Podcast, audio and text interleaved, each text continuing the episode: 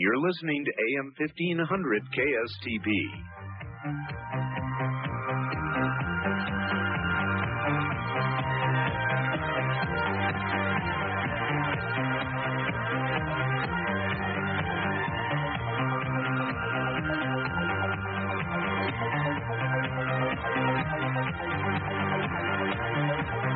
High desert and the great American Southwest, I bid you all good evening from Cactus Country, Lizard City, from the Hawaiian and Tahitian island chains in the west eastward to the Caribbean and the U.S. Virgin Islands, south into South America, and north absolutely to the pole, worldwide on the internet. This is Coast to Coast AM. Good morning. I'm Art Bell, and this is going to be an extremely interesting night, so buckle in. We have got Whitley Strieber, and so that everything is sort of, oh, I don't know, uh, linear for Whitley, we're going to interrupt him at the beginning of the program with Peter Davenport. Shades of last Friday night, Saturday morning. When, of course, uh, an object streaked across the northwest skies, in which direction, well, we'll talk about that. And so everybody has, you know, wanted an update on this, and Peter Davenport is uh, prepared to give one. It is going to be an interesting report in that Peter has, has not quite made the jump, but he is close to making the jump to suggesting apparently that this was not what it appeared to be, and that we may not have been told uh, the full story. Let's put it that way. Then Whitley Strieber will be here, and we have many, many things to do with Whitley. Really, it was a show we didn't get to do last Friday night, Saturday morning because of all that occurred. We're going to be uh, bringing uh, people on from Glenrock, Wyoming. There is quite a story to be told there, and Whitley will tell that. Then we will have on uh, with Whitley Dr. Roger Leir, who is a pioneering implant surgeon. I said implants. Remember, uh, Whitley had a has a implant in his ear. He recently um, had surgery performed to have it removed, and the surgeon in question said the damn thing moved when he got near it with a scalpel. They got a little piece of it apparently, but it moved. It actually moved, according to the surgeon. And we may even hear from that surgeon tonight as well. And Whitley has much more to tell us about. So it's a very full night. Otherwise, in the news, looks like Iraq has indicated it's going to allow U.S. weapons uh, inspectors to return and do their duty.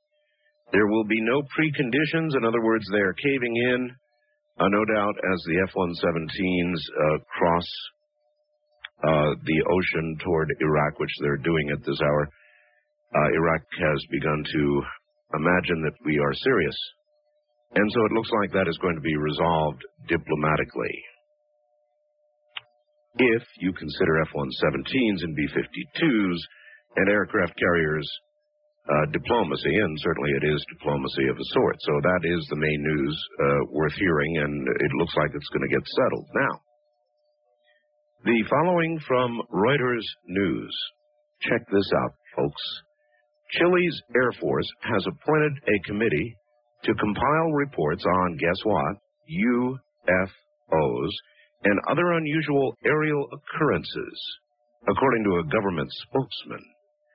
A spokesman for Chile's Air Force run Civil Aviation Authority confirmed a report, I said confirmed, published by the daily La Tercera about the creation of a three member committee for the study of anomalous aerial phenomena.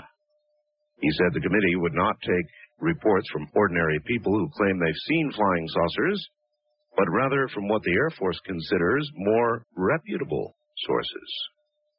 A quote, we have control tower operators and pilots who have seen these objects.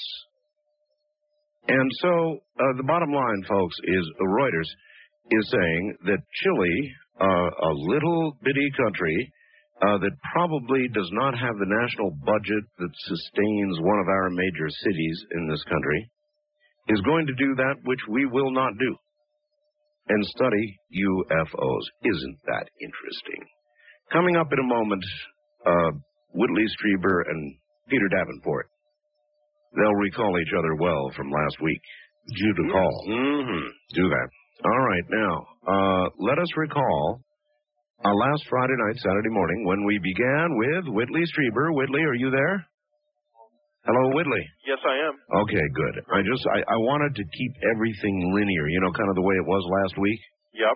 And so we began with your uh, uh, your voice, and we started to do your report, and then boom. Boom. Well, we're going to begin with my voice again tonight, but this time we're going to go shortly to Peter Davenport.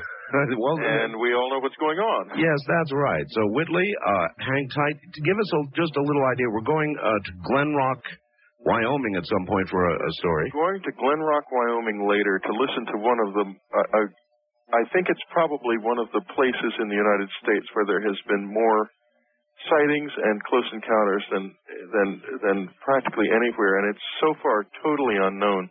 It's an amazing story, and we will end the Glenrock story by listening to the audio from a piece of videotape that was made by some of the witnesses who will be on the air. Uh, they did not know that they were uh, during this videotape. It was literally made during missing time, and right at the end of the tape there's a fascinating moment when one of them seems to lapse into a totally unknown language. It's a really interesting piece of tape. Okay, so we'll do that. We'll talk to uh, a doctor, a very famous doctor, uh, Roger right. Leir. Dr. Roger Leir after that, and and uh, possibly the surgeon who uh, did my surgery. If he can get, he's I believe he's at the hospital now, and if he can get uh, some time off duty, he will call in. And then if we have any time left, we can talk about Mexico. And you just heard the story I read about Chile. Yes, I did. Isn't it a little embarrassing that a little country like Chile is doing what we refuse to do? Well, I think they they have no reason to be afraid of their own people anymore. I mean, it's Chile has become a democracy. yes, uh, and and we, I have high hopes that's ahead for us too. yes, one of these days. All right, Whitley. Uh, so that everything is linear, I hereby interrupt you. Stand by and let us go as we did last Friday night, Saturday morning. Up to Seattle and uh, the UFO Reporting Center, the National UFO uh, Reporting Center in Seattle. Here is Peter Davenport. Uh, Peter? Good evening, Art, and hello, Whitley. Um, Whitley, say hi. Oh, okay, Whitley's actually. Uh, Whitley, say hi to Peter. Yeah, hi, Peter. Good evening, Whitley. How are you? Good to be on with you again. Good to. Right. Yes, this is uh, it's deja vu. yeah, well, I'm very delighted. exciting last Friday night, and I think you've got some remarkable things to tell us again tonight. Well, it's gotten even more interesting, and I'm absolutely delighted to be back this soon because a lot of water has crossed the dam since our first report from up here on Friday night. And a lot of emails. I've been getting nothing but email after email after email, Peter, Yeah. wanting an update on what the hell happened this last Friday. Absolutely. We Uh, okay, hold on just one sec here. Um, okay, uh, go ahead. There you go, Peter. Uh, I think no. Let me uh, let me do this a different way. I'm going to have to do this a different way. Let's see. We'll do that, and we'll do this, and there you are. I think Peter, you should be there. sounds good to me. Okay, good. All right. Well, yes, we're in the same boat, Art. We've been receiving probably hundreds of email requests every day uh, about the data, and I apologize. I haven't been able to respond to all of them, but there could be no better way to answer many of them than over coast to coast, and I'm really delighted to have an opportunity this soon. A lot has happened, and if we have a few extra sec- seconds towards the end of the report, I'd like to play about a 15 second cut Oh, we do. from a gentleman who saw those objects go directly over his head. He was camped high in the Olympic Mountains, and these things went right over him. And he has a, a magnificent description of what he saw early in the sighting. To update everybody who wasn't here, it began or a little bit after nine o'clock when hundreds, thousands of people began to call me and everybody else, Seattle TV stations and uh, Vancouver, and everybody was seeing something. And uh, the the stories varied, but uh, the the phones wouldn't quit. It went absolutely nuts. That's the background a week ago, just about a week ago. Yeah. And it was a dramatic sighting over northern Washington to boot. Uh, I understand that 911 facilities all across the state were just humming. It's a wonder that the telephone system held up under it. Hmm. Uh, but to give our listeners who may not already know our just a brief synopsis of what happened, people in Seattle looking to the north or maybe a little bit west of north saw a long, long smear of intensely bright lights moving across the sky, roughly from southwest to northeast is what everybody said everybody but the U.S. Air Force a few hours later. Hmm. And the interesting thing about it, and I'll talk more about that later in my report, is all of the lights, at least to most viewers, appeared to be moving at a regular pace. In other words, the the formation of lights was pretty much immutable, unchangeable as it moved across the sky, at least as most people reported it to us. Now, since my report on Friday evening, we've gotten a gargantuan quantity of data thanks to many people who've called in and sent e-messages and reports over our website. And the pieces, the dust is finally beginning to settle and the pieces are falling in place. And I must say, whereas early on I didn't know what we were dealing with, following the U.S. Air Force report Friday night and again early Saturday morning, I began to wonder whether maybe it was just nothing more than a routine, though dramatic, reentry of space debris. I'm now, as you properly reported earlier, uh, I am now beginning to gravitate to the pole that this was not merely a reentry event. For example, All right, the, uh, Peter, let me interrupt and just say Yeah. the Air Force and NORAD both reported that this object fell into the Pacific Ocean. that's correct. That's my understanding, Art. Now, And- uh, the, wh- what you have uh, documented and compiled flies right in the face of that, doesn't it? Absolutely. Now, moreover, they reported that the the debris was going from east to west. Yes. In point of fact, it was going precisely the opposite direction. Now, just yesterday, I talked to a senior officer in the Public Information Office at NORAD. Very nice guy. right? Uh, he was willing to help to the greatest degree he was able, and he is now working on a few of the questions I put to him. Of course, the Air Force said the booster was an SL-12 Russian booster. I think that's otherwise known as a proton booster. Right. The officer told me yesterday that that booster had been launched out of Russia, to the best of his knowledge, on the 12th of November. I've recently received data suggesting that the proton booster, and I may err on this point, people I understand can get information about it off the website or off the internet, is an older rocket. Uh, we're going to do some work on this and try to find out exactly when that booster was launched, where it was launched from, what time it was launched, what the launch criteria were, what direction it went, all of those in, uh, data points that we need to establish, we feel, whether the story coming out of NORAD is in point of fact accurate. So, Peter, you're telling me, if I'm hearing this correctly, that you've got to go to the Russians to get information that you're not getting from NORAD? That's what we're doing. It's not that we're not Great. getting information from NORAD, although this officer did apprise me of the fact, I can almost quote him, Art. He said he was a little uncomfortable sharing this data with somebody in the civilian sector. Really? This is just routine space data, so far as I can tell.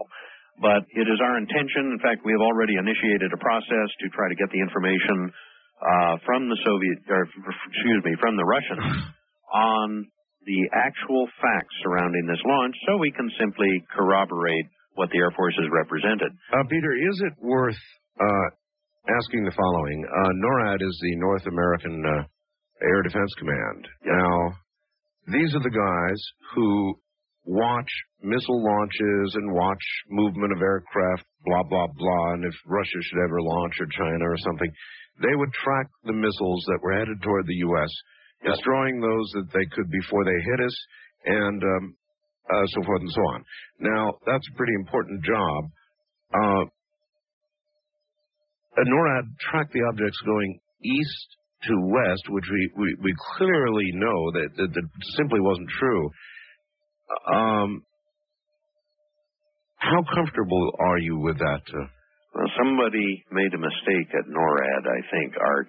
Somebody was on duty and they maintain a 24-hour presence even in their public information office. Yeah, but I this was one object, Peter. If we ever got into a war and we had uh, hundreds of ICBMs coming in with uh, multiple warheads, Yes. This is why it is so terribly important in this case, I feel, to establish whether the Air Force did, in fact, warn or uh, issue a forewarning to anybody, whether in the government or in the civilian sector, to let us know. Because Thank if you. they didn't, the one thing I'd like to know is how frequently do these uh, missiles fly over the North American continent without forewarning? yes, So that is clearly a germane point to this investigation. Now, in talking with the officer yesterday, I discovered that, well, it was his firm belief that the Air Force never said that the debris was flying from east to west or that the rocket was flying from east to west. He said that's clearly absurd. Really? I agreed with him readily. Everybody knows that satellites always fly from west to east or in polar orbits, north Yes. to south or south to north. yes. So we would, if there's anybody out there listening to our voices tonight who can direct us to actual video footage or audio footage from official members of the U.S. Air Force having that individual or those people actually say the debris was going from east to west, please contact us in Seattle on our hotline. We would like to know how we can lay our hands on that footage Hmm. but we're pursuing the data through other channels as well, and we're going to get to the bottom of this. I'm very uncomfortable in a circumstance in which the American military may not be being absolutely forthright with the American people, particularly on an issue that doesn't appear to have any um, defensive nature to it, if you will, any uh, Security mil- aspect. security aspects, exactly. Uh, well, but then maybe it does. I mean, there are only one of two possibilities about what happened last Friday night. One is that they know what it is, and they're not interested in letting us know what it was, yes. or uh, they're not competent to know what it was, and I'd much rather believe the first. Yes. Yes. We know that the Air Force is capable of concealing facts. This happened over Arizona or down at Luke Air Force Base specifically on the 13th or 14th of March this year. Yes. They did not square with the American people. Is that the way the incident uh, above Seattle and Vancouver and points east is now beginning to shape up? Is it beginning to look like another Phoenix? It is my suspicion that it may turn out to be that, but this is part of the reason we haven't released a preliminary statement yet because we want the facts, Art. We, when we release our statement, we want to have corroboration in hand that hopefully is incontrovertible. That's one of the issues I thought I would raise during this pre-program tonight is if anybody saw those lights, particularly people up in Canada who might have been looking south at the lights, we would particularly like a very short one or two paragraph description from them uh, with a drawing of what they saw. That would be very helpful to us. They It would be, and we need it, but Peter, I've got to tell you, uh, incontrovertible. They will still, they're still capable of making a remark like, uh, well, it was time compression or Yes. uh, witness fog or, you know, who knows what they might say about it. I don't think it matters how definitive it is. If they don't want to tell us what it is, they will not do so. That's true. And this is one of the reasons I get sort of short-tempered with people who, ufologists who do nothing but work with uh, Freedom of Information Act requests because, as you say, I think it's correct. If the government doesn't want us to know, the government isn't going to let us know. And I was thinking back to your earlier comments about Chile, Chile, and their new committee. Isn't it at least lamentable, and I would go so far as to say somewhat frightening from my vantage point, to live in a country like ours where we purport to be free, Yep. where we purport to ha- have a representative government which is sensitive to our wishes, the mere citizens, and yet lowly, not, not lowly, Chile, a much smaller country, Chile, Yes. much less sophisticated defense establishment. Also, you know, their press asks questions. I like that about Chile and other uh, countries. Yeah. Uh, anyway, soon, soon maybe with uh, luck we'll be a democracy. Stand by. This is Coast to Coast AM.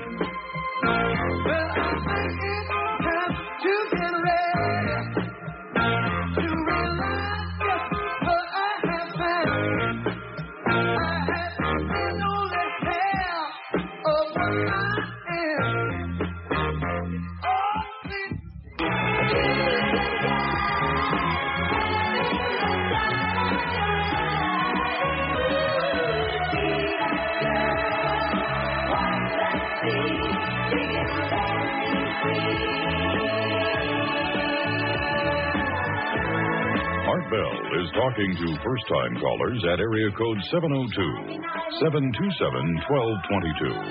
That's area code 702 727 1222. This is Coast to Coast AM with Art Bell from the Kingdom of Nye. Uh, now again, here's Art. Ah, that's me. Hello there, everybody. That's uh, Ross Mitchell, voice God from KOH in Reno, my affiliate in Reno. If you are one of the poor unfortunates out there who has not yet moved into the computer age, please stop and listen to me for a second, all right? For example, right now, if you'll go to my website at www.artbell.com, you will see, uh, click on the studio cam, and you will see what I am going to be doing, or my wife is going to be doing this week. And if you don't think we're going to have fun with that, I'm holding something up. I'll leave it up for about a half hour on the uh, studio cam where you can actually see me doing the show about every 45 seconds. It clicks a photograph and uh, sends it off to the uh, uh, the masses out there, so you can see me doing the show. I try not to do things that would catch catch me in a funny p- position. Anyway, look, everything everywhere you turn is the internet, from my website to everybody else's, and just about everybody has one now. So you should have a computer. But I, better than anybody, understand computers can be the most frustrating damn things on the face of the globe. It's a love-hate relationship. I love them, but I hate them when I can't figure them out. Senior Computer Systems is different. It's a company, and I mean it's really different. I've checked them out. The concept is, well, it's not just a concept. It's a reality. It's here now. Here's the deal. You get an ultra-fast computer with built-in one-on-one live assistance. Now, does this mean a little guy lives inside your computer? No. Mhm. But here's the deal. Suppose you're attempting to, you just get started, get your computer. You want to send email, right? You're stuck. You simply push the F12 key on your computer and presto, you've got the SCS Tech Center's Help Genie. Genie! It's a real live person by modem who actually looks at your computer screen and shows you precisely what to do. They tell you, they talk to you. The genie will help you with your email, show you how to surf the net, how to communicate with others who share your interests. The SCS computer has plenty of memory and storage space, is easily upgraded when you want to do that, because computers change. The full package comes with, get this, monitor, printer, 13 software programs, including Windows 95, I'm still here. um, good. Um, here, let me read this to you, Peter. Hi, Art. About Chile. Yes, their government is setting up a committee, and ours isn't. But even if our government did set up a committee on UFO study, I wouldn't trust them anyway. Would you? I think your show and organizations like Peter Davenport's are far, far more trustworthy as public entities than the government would ever be. That's Jerry in Ogden, Utah. Yeah. He could not have extended to me a greater compliment. Well, it's uh, it is sadly. I mean, I'm a great fan of yours, uh, Peter, but it's sadly true.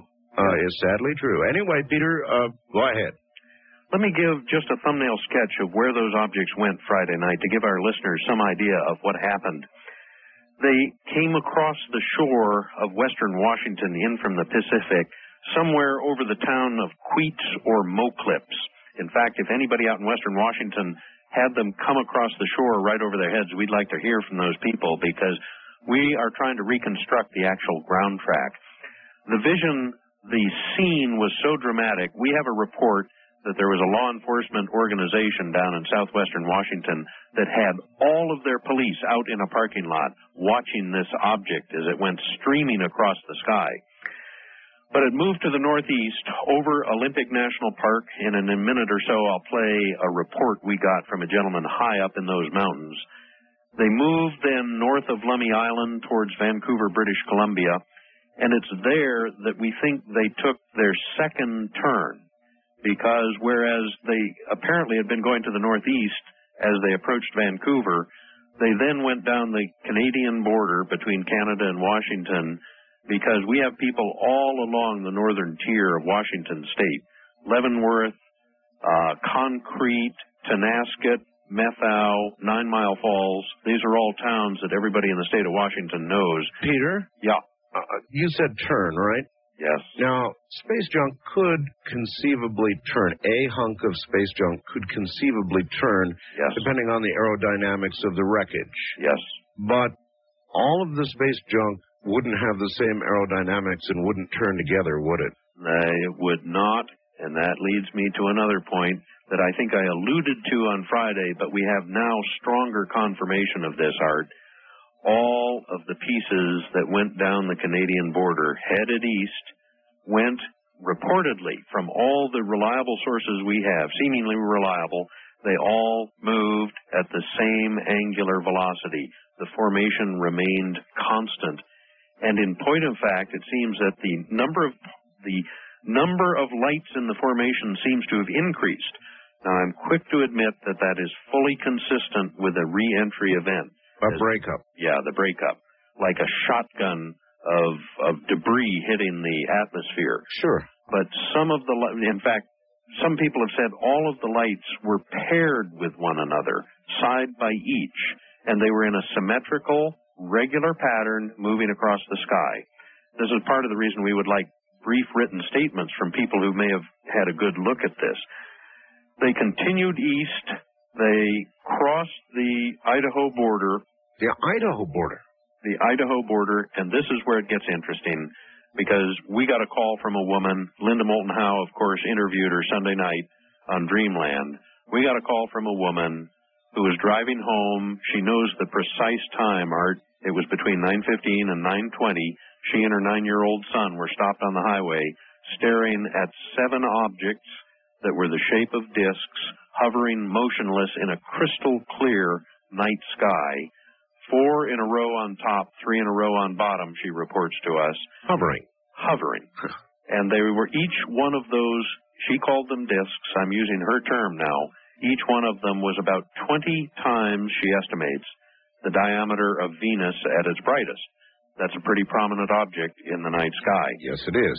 And interestingly, her report takes us then back about perhaps 150 miles back to the east to the county of Okanogan in northern Washington state because we got a very reliable call from uh, a 911 facility out there that reported uh, the same thing in that county. People Mhm. were reporting seven, eight, nine, or perhaps as many as ten red lights that were skulking all over that county. My, my, my. But that, in a nutshell, is what happened. One of the very interesting things about these things was the tail, the light that was streaming off the tail of these objects. It was very dramatic, and we were very interested to hear from people who may have seen those things go over their heads exactly what they saw. But what I would like to do, Art, is conclude with about a 15 second uh, cut of what a gentleman describes from uh, Olympic National Park. He was camped up there Friday night, and this is what he describes. Okay, he Olympic. Olympic uh, National Park, Peter, is where? That is out west of Seattle on that big peninsula that forms the western end of the state of Washington. Right, okay. This guy was camped up there. I think he was on his own. And this is what he described to us just yesterday morning that went directly over his head when he was camped up there in the mountains. Here we go. Lake Cushman. What'd you see, please, there? Yeah, I went into the mountains that Friday night and uh, was doing some driving, and I looked up and and saw these uh, about five or six that they were in a group. And there was one in the background that was zigzagging back and forth, and then there was uh, sparks coming off the rear of these rafts or whatever they were. So I watched them for quite a while, but they were heading north, northeast. Now, there are two things about his report. and He goes on for another 15 minutes or so, but I think our listeners will get an idea about what he saw there. He saw a wedge shaped formation, I believe he said, of fairly large objects. He described them the size of basketballs, although that's ambiguous, of course. You don't know how far away they were Sure. Or how far away he had basketballs in his mind. But he said that the light was streaming off the tail of these objects. Now, everybody knows that when something, a ballistic body, comes into a fluid, in this case our atmosphere, it heats up it is the nose of the object that will heat up and sparks stream off the nose of it. Off the front, yes. That was not the case in this instance. Everybody, oh. everybody reports to us that light and sparks were streaming out the back end of these things. If somebody has a different story to tell us, we'd sure like to hear from them because we'd like to lay this one to rest once and for all. Well, so in other words, you really didn't get any useful, definitive information from NORAD, did you? Not yet, we haven't. I felt they were being cautious. I am not going to criticize them. They're military people operating under orders. They're looking forward to their next promotion, of course. Uh, they've perhaps been told precisely what they have to do, and that's what you do when you're in the military. Anybody who's been in knows that. So I'm not condemning them. They haven't done us any any dirt at this point. It's just that we would like good, clear, crisp, clean, accurate data, unambiguous. Uh, we haven't made any unusual requests. All we want to know is when that Russian missile went up, what its launch criteria were, where it was headed, what its payload was, and so on and so forth. Do you think it likely that you'll be able to get this information from the Russian government? I think it's highly likely at this stage. Highly likely. But it's very dangerous in this business to try to predict things. We try to avoid that like we avoid the plague. And uh, we will report once we get the good, hard, fast data that people can hang their hats on. That's the kind we like to deal in. It's a fairly rare commodity in this field we call ufology. But that's what we have to do to get to the bottom of a story like this. And it is an interesting story. It is, and, and here's another question for you that people want to know about. We began to get reports uh, toward the end of this incredible show we did with you and Whitley last week that there was wreckage uh, located or found, uh, some even hundreds of pounds of wreckage or something. What happened to it? What's the story? Yeah, isn't it interesting? If it is extant, if it's available, I certainly haven't heard about it. We got a report on Sunday afternoon that there was some 400 pounds of uh, anomalous metal, let's call it. I presume it would have been the wreckage. Yeah. Uh, that was gathered from around Abbotsford, British Columbia. That's just north of Washington State. Gathered. Who gathered it? Well, that's another question. Uh, do we have uh, space debris gatherers now? Um, I don't know who got it, but it was asserted to us that uh, TV station in Vancouver, BC, was going to carry the footage Sunday afternoon. Maybe they did, maybe they didn't. But that's the type of footage, it seems to me, if it was really inv- available, would spread uh, pretty quickly. We would have seen it down in Seattle. I haven't seen it yet, but that's Well, I must tell you, CNN, the next day, the following day, uh, on Saturday, finally in the afternoon, Peter, began to cover the story. And you know, you know what they said? They said space junk provided an entertaining light show over the Northwest. yeah. Entertaining light show. Yeah.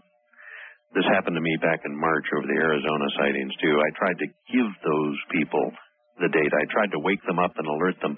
I'm afraid that the American press, and I use this term with some reservation, but I'm going to do it anyway, they've turned into sort of milk toast toothless lapdogs. They, trundle themselves off to the official government announcements. They Yes. jot down what the government Yes. bureaucrat tells them, and then they go put it in in their reports. This is not the traditional American press. It really is, or or maybe it is now. And I, I want to be careful here because, of course, I'm on the air in Atlanta and CNN, and I love CNN. I really love CNN. I'm not picking on any individual now.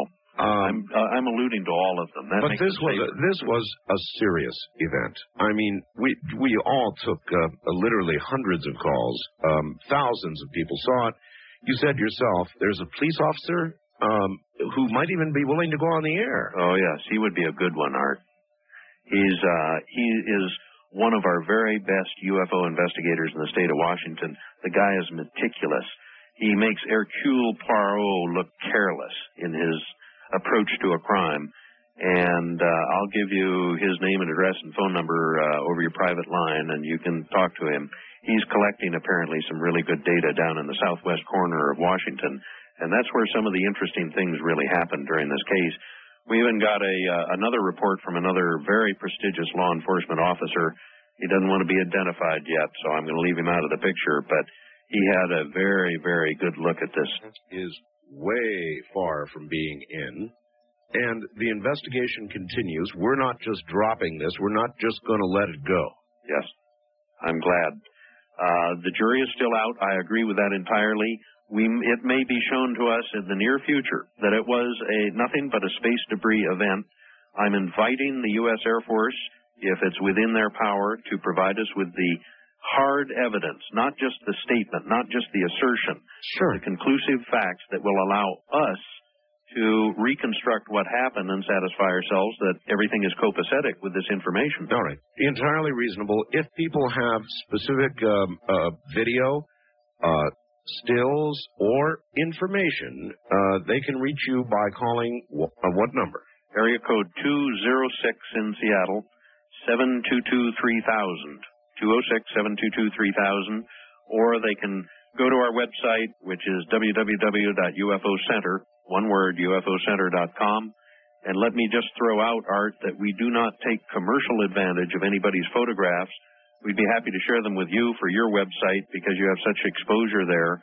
We'd like permission to put them on our website too.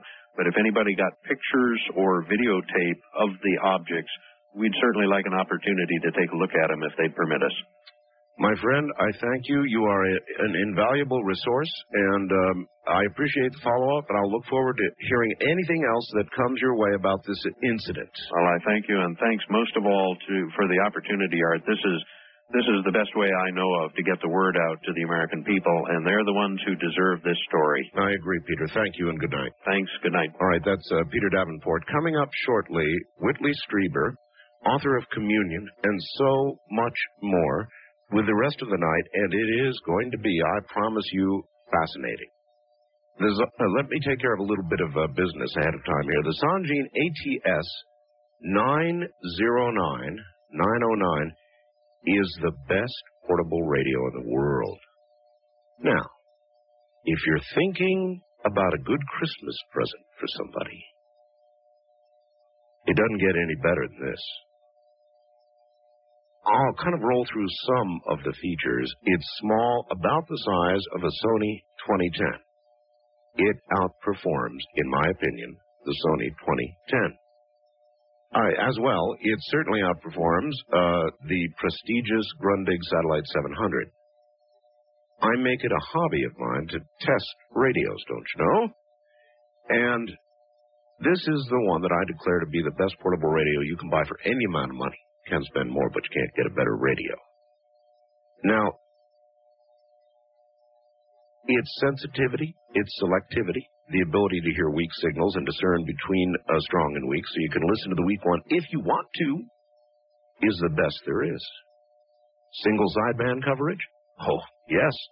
40 hertz resolution in sideband, upper and lower individual filtering, 200 shortwave stations already built into the memories, phase lock loop uh, digital tuning,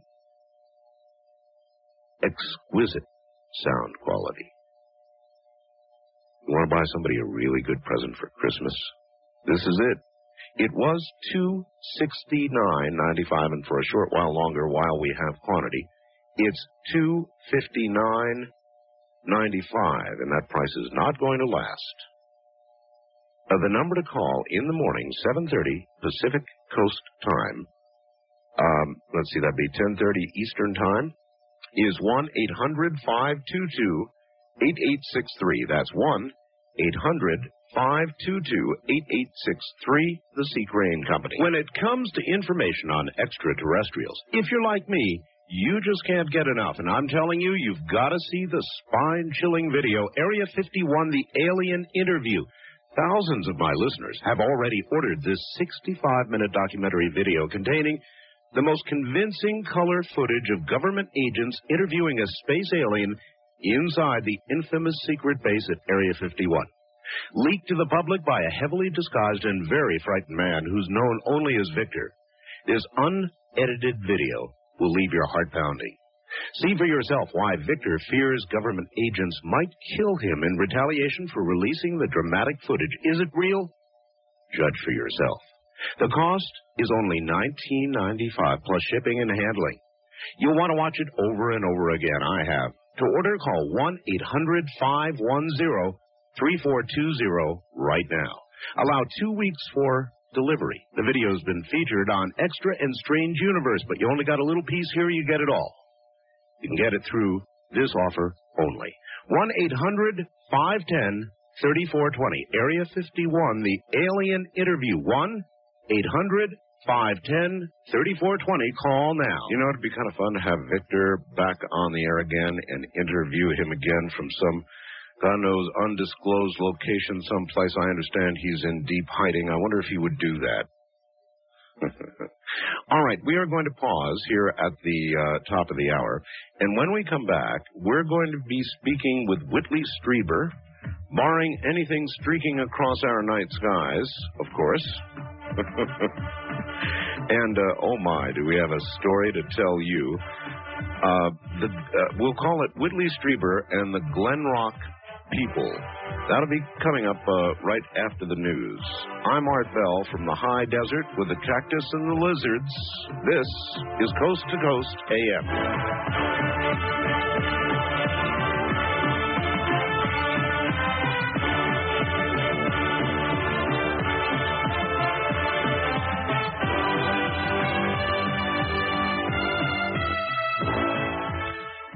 It's the sound of lulling you to sleep or having your best friend at one of your jokes or spending a Sunday evening on your porch listening to or having yours jump into your lap when you come home.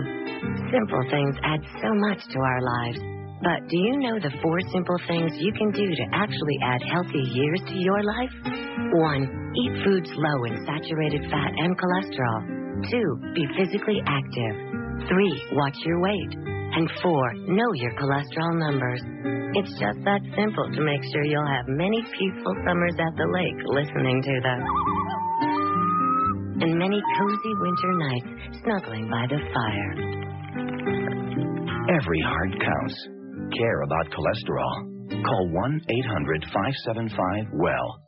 Oasis Market offers you the following winter survival tips. Wait until the lakes are completely frozen before going ice fishing. Don't park on the odd side of the street on an even snow day. Should, however, avoid gas tank freeze up by keeping your tank full of quality FINA gasoline, coupled with heat gas tank additive from your friendly Oasis Market. Oasis Market has virtually everything you need for winter survival, including windshield wiper fluid, antifreeze, ice scrapers, brushes, and more. Remember, whatever road you're traveling on this winter, all roads lead to the Oasis. While there, try a cup of Oasis Market's exclusive Dakota House Blend coffee. Dakota coffee is brewed and served through AirPod Brewers, allowing Dakota to always be fresh, hot, and never burned coffee. It's simply the finest coffee available anywhere. And never, ever put your tongue on a frozen flagpole.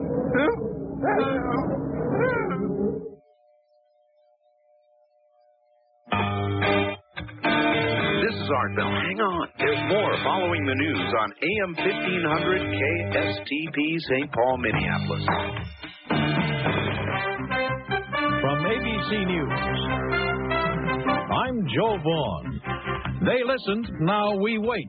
Secretary of State Madeleine Albright after coming out of a meeting in Geneva with Russia's foreign minister. We listened to Foreign Minister Primakov report on his conversations with the Iraqis, and as a result of those, expressed the hope that they would, in fact, announce a reversal of the decision tomorrow morning. Newspapers in Baghdad say Saddam has briefed his ministers on the talks with the Russians, but there's nothing yet on reversing the order barring American weapons inspectors. Anticipating a defense that accused the Unabomber Theodore Kaczynski was mentally unstable during the year's package bombs were killing and injuring people, government prosecutors introduced some uh, some of his papers as evidence in his trial in Sacramento. ABC's Tom Shell says the papers quote Kaczynski as deciding to start killing people. If in fact these are from the extensive writings the government says are Ted Kaczynski's, Kaczynski goes to great lengths to try to show that he is not a mental case, but he is just angry at society, and he thinks that the technology in society is trying to get him. In papers filed by the defense, two psychiatrists portray uh, Kaczynski as a tortured genius unwilling to acknowledge he's mentally ill. Seven new mouths to feed could soon fill the house of Bobbi and Kenny McCaughey in Carlisle, Iowa. Next door neighbor Jane Johnson says they'll be able to handle it. Their faith in God is that's what got them through this, and that's what's going to get them through the rest of the the rest of their years with the with these new babies. All the children, four boys and three girls, are reported in serious condition at Iowa Methodist Medical Center, but they're all doing better than anybody expected. And the doctor who headed the delivery team, Paula Mahone, is full of admiration for the mother. Bobbi's attitude's been awesome. She is a miraculous, she's a tremendous woman. I'm really glad to know her. And all 40 specialists were part of the delivery team. You're listening to ABC News. Hey, it's time to play What a Dope, the show where kids who smoke marijuana try to answer incredibly simple questions. Okay, for $100, what did you eat for breakfast? Brian? Uh, I forget. Too bad, Brian. Let's move on. For $500, what is your first name? Debbie. Brian. I'm sorry, Debbie. The answer is Debbie, your own first name. Really? That's okay. Just try and concentrate for, oh, two or three seconds, okay? Okay. Okay. For $1,000, what day comes after Sunday? Brian? French 10. That's incorrect, Brian. And guess what? Give me it, man. You lose. Wow. wow is right because marijuana has made you a complete imbecile. I don't want to be that. Hey, tune in again tomorrow. And remember, if you smoke marijuana, you're on Brought to you by the Partnership for a Drug-Free America. It's night night time in orbit for the crew members of the Space Shuttle Columbia, who rocketed into space a few hours ago on the Kennedy uh, from the Kennedy Space Center in Florida for a 16-day mission. Those on the scene included ABC's Jim Slade. After a spectacular launch, Columbia settled in where it's been 23 times before, on orbit, ready to begin a long ride. The six-member crew was unpacking equipment within an hour after their arrival, ready to concentrate on experiments designed to learn how humans and plants can 1500 KSTP.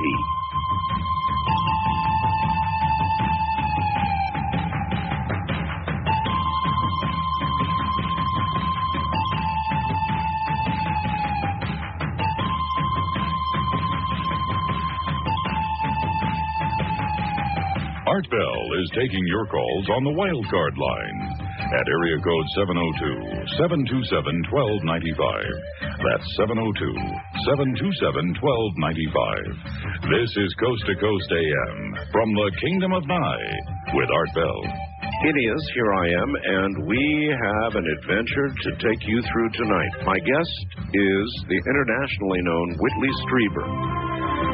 And Whitley, of course, authored the bestseller Communion about his abduction experiences. And he's had some quite remarkable ones. And there have been several books since, including Secret School and others. I will tell you all about them. But tonight, tonight, Whitley is going to tell you about something that occurred in Glen Rock, Wyoming. And we have witnesses. We'll cover that. We'll cover implants. We're going to have Dr. Roger Leir, who is probably the pioneer implant surgeon in this country. And we'll talk about implants, kind of like the one Whitley has. The most remarkable story was told last week. Some of you might not have heard it. Those of you uh, new listeners in New York City uh, would not have. Whitley, for years, has had an implant in his ear and he endeavored to have it removed surgically. And when the surgeon got close to it with a scalpel, the damn thing moved. It moved. Those are the words of the surgeon. And if we're lucky, and we may be, that surgeon may also call in tonight. A lot of people uh, um, sent me faxes saying, oh, come on, it moved. Well, they got a little piece of it, but uh, indeed, the surgeon uttered those words that the implant actually moved away from the scalpel. So, Whitley Strieber, uh, Wyoming, implants, and if we have time for it, Mexico City, and what's going on down there. Chile, the government of, has just announced it will begin officially studying UFOs. A sad saga indeed. When a little country with a budget less than many of our U.S. cities is able to do what we are, of course, able, uh, apparently unwilling to do. So coming up in a moment, Whitley Strieber. Smart. Well, all right, here we go. Internationally known uh, for his abduction experiences, for his writings on the subject. Uh, you should know the name Whitley Strieber uh, from San Antonio. Here is Whitley. Whitley, welcome back to the program. Glad to be here, Art. Uh, Whitley, uh, rattle off, if you would, the books that you have authored, uh, beginning, of course, with Communion. Communion, its sequel transformation, then Majestic about the Roswell incident, Breakthrough, uh, then The Secret School about my childhood, and out right now uh, is the Communion letters, a hundred letters uh, taken from the thousands that have come into the Communion Foundation over the years. And I just found out that comic book Beyond Communion is out in the comic book stores No last week, which is great. It's a really neat comic book uh, from Caliber Comics.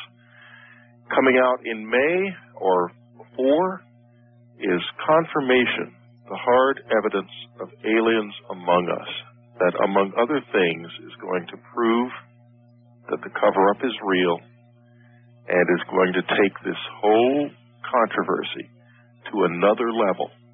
Well, I remember last week you used the word uh, ghettoized, that uh, ufology has been ghettoized, and- And, so you're you're all about de-ghettoizing it. We're coming out of the ghetto. They can't keep us in it anymore. We've got too much on our side. All right. Too much information and too much proof. What the heck happened uh, in Glenrock? Okay, for me, this story starts on August the 27th, 1986. I'm in my house in upstate New York, my little cabin, and there are nine powerful knocks on the side of the house, in sequenced in three groups of three. Uh, they, it frightens the dickens out of me. By this time, I've already had the communion experience. I'm still, I am struggling with this, and still not at all sure whether it's even physically real or not. This is the most physical thing that has ever happened. When you say knocks, do you mean like knocks on the door, or do you mean bangs, or what do you mean? Loud bangs, incredibly precise, as if a, as if a 70 pound fist was hitting the logs on the side of the house with absolute precision. I think if I had had a tape recorder on, the time between those knocks probably would have been exactly the same to the millionth of a second. It was startlingly machine like in its perfection. All right. The animals, the two cats in the room, reacted very strangely with a whole series of bizarre movements that I I didn't even know that they were capable of. I wrote about this all in Transformation. Incredibly enough, exactly 18 months to the day later, February the 27th, 1988, the same thing happened to Glenrock, Wyoming. Let me read to you from the Glenrock Independent, Thursday, March the 3rd, 1988. We Our Knockings disturbed Glenrock snoozers Saturday. Strange, unexplained noises interrupted the slumber of many Glenrock residents early Saturday morning. The three-part series of three dull thuds at 2:45 a.m. was reported by many residents who believed it was made by direct physical contact on the outside of their dwellings. Now, one of those residents, uh, Jamie, uh, has actually heard these sounds. Will be here with is here with us now. Uh, Darren Young, who is who grew up in Glenrock and can tell us a lot of this extraordinary town's amazing stories, is with us, and we have someone else with us, Marla, and Marla is done, I think, one of the most unique things that anyone has ever done, quite by accident.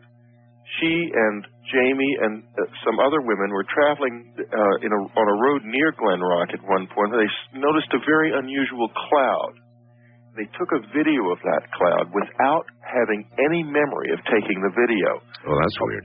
Yeah, arrived where they were going and realized they had some missing time. The video, they took some photographs of the cloud also, which they remembered doing. The video was taken during missing time.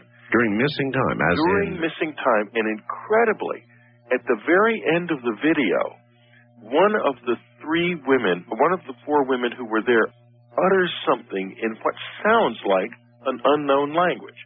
It's hard to hear, but- and we're we're we're still trying to pull out all of the extraneous noises without losing with a, with words that are not understandable. It's very hard because if you if you like remove the static and so forth, you remove pieces of the words also, and that makes them even more difficult to understand. Right. But right now, it does not appear to be spoken in a known language, and you'll hear that when we when we when we play the audio from this. And let me add for my listeners that a still photograph, uh, which does not do justice, obviously, to a moving uh, video shot of an object in the sky, the videotape uh, Whitley is talking about, we've got a still photograph on the website.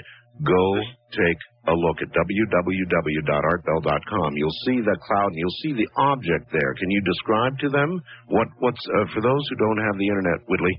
Yes, the cloud is is very unusual. It is a uh, it it has a number of different lights, like almost diff- different colors of the rainbow, but they are integral to the cloud, almost as if it was it had some chemical composition or something shining from inside it that was causing the light to refract in various ways.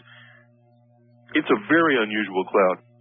I've never seen uh, one like it. Not yet shown it to a meteorologist, but I don't. I, I, I'm quite sure that it's it's going to be an anomalous cloud. The cloud formation aside, though, there is an object, isn't there? That's right.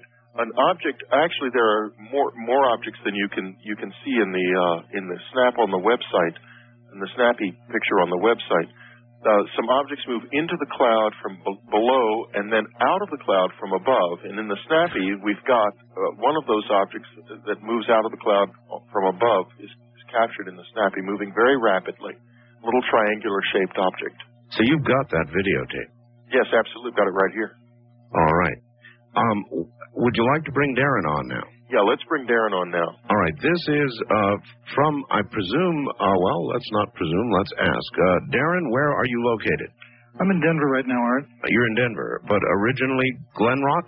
Yeah, yeah, I get up there every uh, Christmas, and well, actually, whenever I can. Where with my is, family. where is Glenrock? Um, it's near central Wyoming. It's about 20 miles out of Casper, if you're familiar with that. All right. Whitley, go ahead. Whitley? Hello, Whitley. Where'd you go? well, I don't know where Whitley went.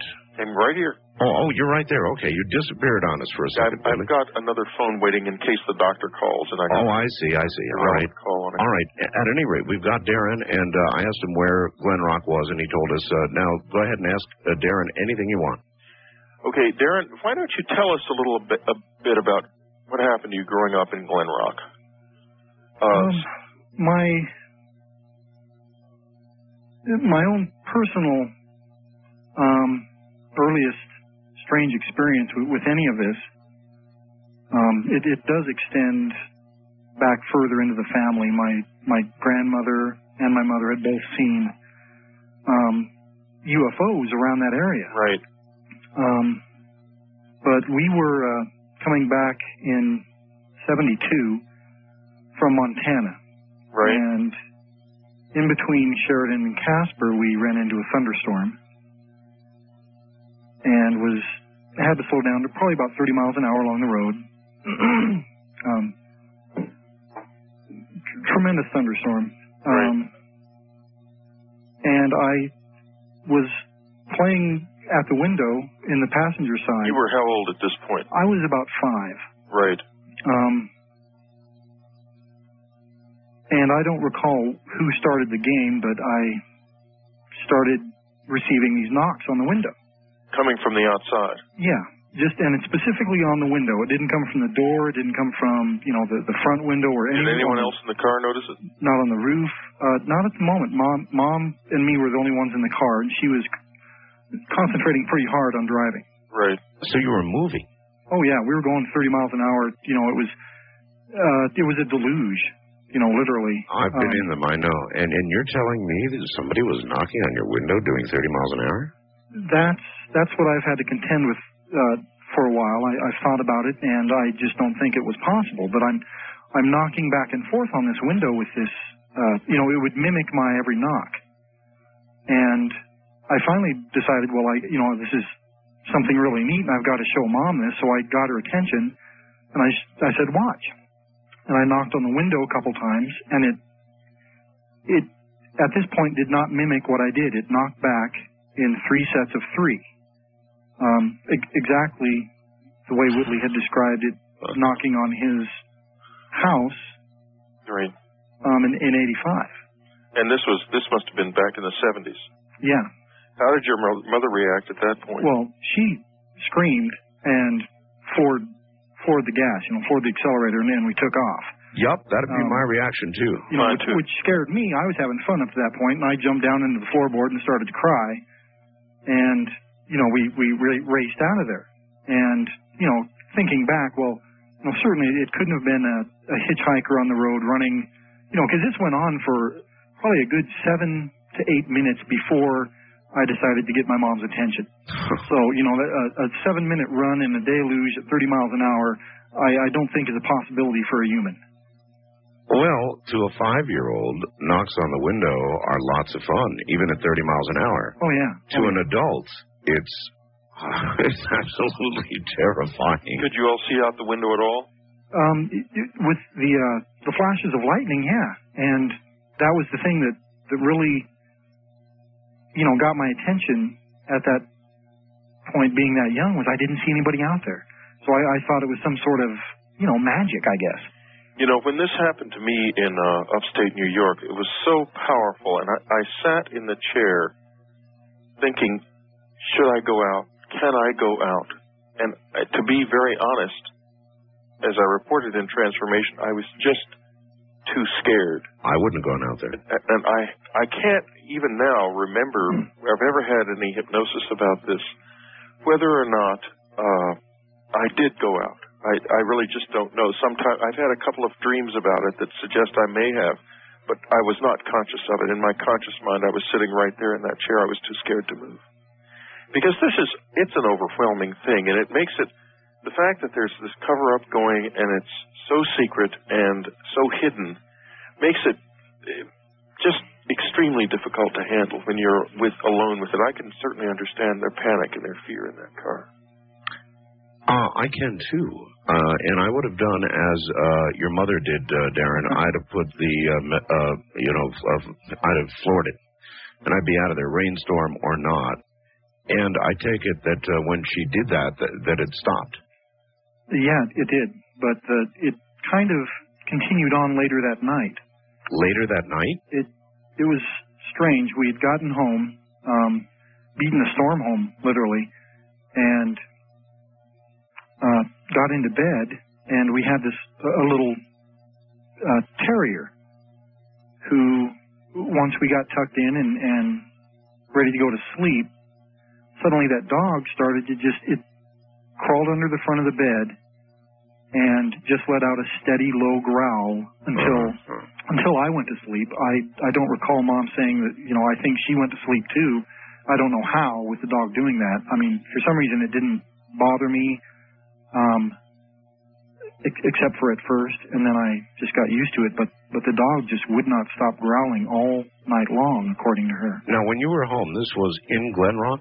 Yeah, we'd we'd reached Glenrock, and um, just we heard different sounds in the house that night. Like thumpings or Um, or well, actually, it was the old. Uh, I don't know if any of you guys ever had the hippie beads that used to hang in the doorways. Oh, sure, sure. Um, those swayed back and forth all night long, and you know all the windows were shut. We we had a, a central furnace at that time that you know did not give off waves of air. Um, you know, so thinking back, there was just no there was no draft in the house to make those beads move. Which like it's you know, haunted it- almost. yeah, it, it well actually the you know that's a whole different story, but that house was, was haunted. Uh, at least The whole town is haunted. Uh, I was in the. We stayed at the at that hotel, the Higgins Hotel, there when we were. I'm doing. What brought you to oh, uh, Whitley? Well, why, why did you go to Glenrock? I went to Glenrock because uh, I'm doing an article for Life magazine about the uh, close encounter, the people of close encounter. Not, not, this is not an article so much about UFOs. This is about the human element in this. And I went with the photographer Timothy Greenfield Saunders uh, uh, to Glenrock and then Ventura, and we're going to a few other places in this country as well where there have been exceptionally large numbers of sightings and experiences. And I'm just mentioning this in passing that we stayed in this hotel called the Higgins Hotel in Glenrock, a lovely little place. Only I noticed that the third floor was locked up. Uh, I think, Darren, do you know about this? Um, you probably know more about it than I do. At, the, at Well, I did. right now. I I, do, know it's haunted. Well, I, I questioned the owners of it, and they said, "Oh yeah, uh, we keep it locked up because it's haunted and it scares people up there." And now this is perfect.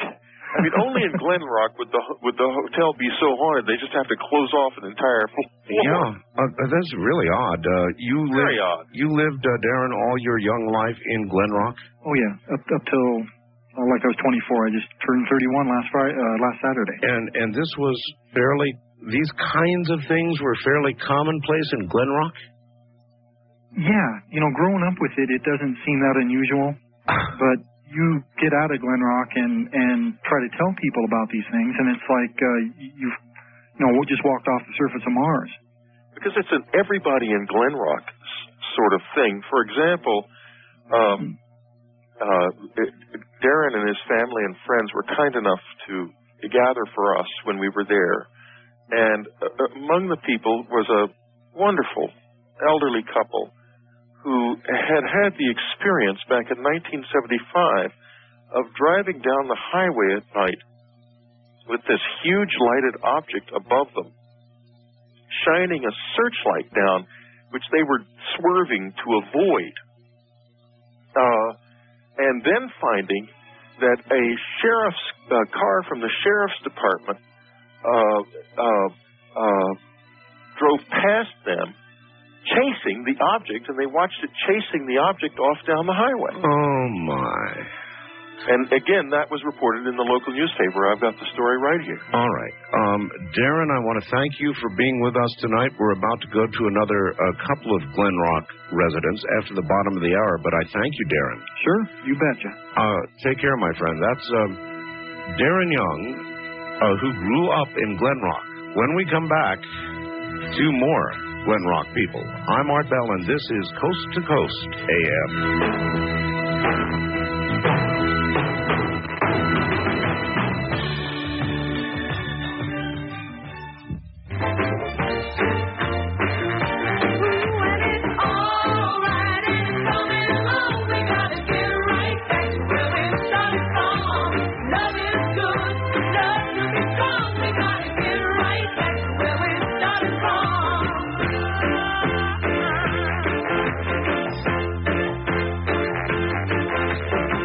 Fax Art Bell in the Kingdom of Nye, dial area code 702 727 8499. That's area code 702 727 8499. Please limit faxes to one or two pages. This is Coast to Coast AM with Art Bell. Well, good morning. It's uh, great to be here. Whitley Strieber is my guest, author of Communion and so much more. He is an abductee. And if you'll listen carefully tonight, before it's all over, even those who are somewhat skeptical, I think that will be erased as we bring on two more people from Glenrock, and then we're going to turn our attention uh, to a doctor who has removed implants, Dr. Roger Leir. All of that coming up in a moment. Company.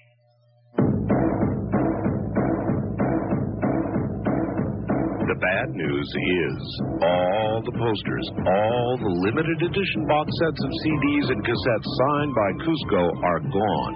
All gone. But there is some good news. If you didn't order before, you've got one more chance. The folks at Higher Octave have a new pre-Christmas sale offer that you absolutely can't pass up. You can get any of the 10 Cusco CDs or cassettes for just $12.98 from now through November 29th. And that, of course, includes the new Apurimac 3. Just call 1 800 562 8283. And If you order two or more Cusco CDs or cassettes, you can get the best of Cusco for only $5 more. Did you hear that? I said the best of Cusco for just five bucks more.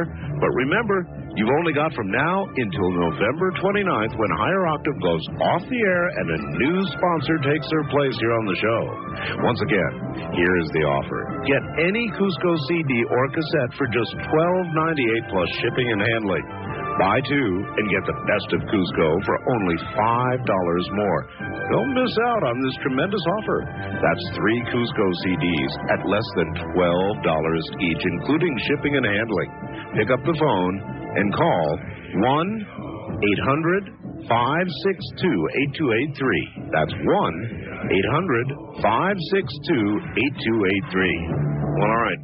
What the hell is going on in Glen Rock, Wyoming? I, we're probably driving the uh, real estate prices uh, right down through the ground in Glen Rock right now. It's hard to know what's going on in that respect. All right. Whitley Strieber um, is our guest. There he is. There's his voice. He's in San Antonio, Texas. And now we're going to bring on two people. We're going to bring on Marla Hendricks and Jamie Eager.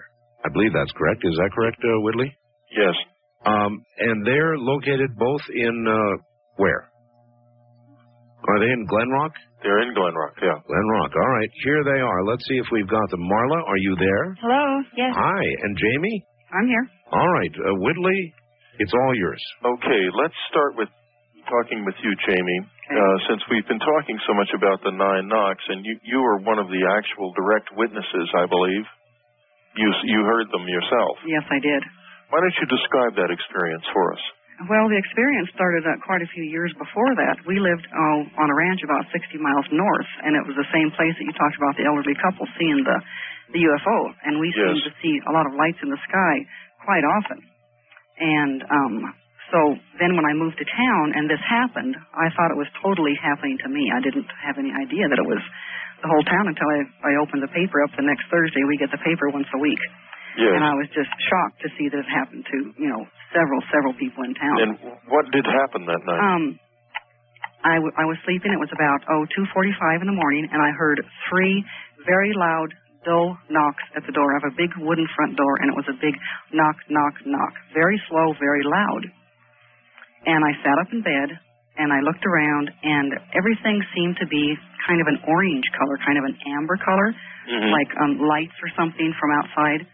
And um, I got up, and I was heading down the stairs. And as I was halfway down the stairs, I heard another set of three knocks, the same exa- same exact thing, um, um, really loud and dull thuds.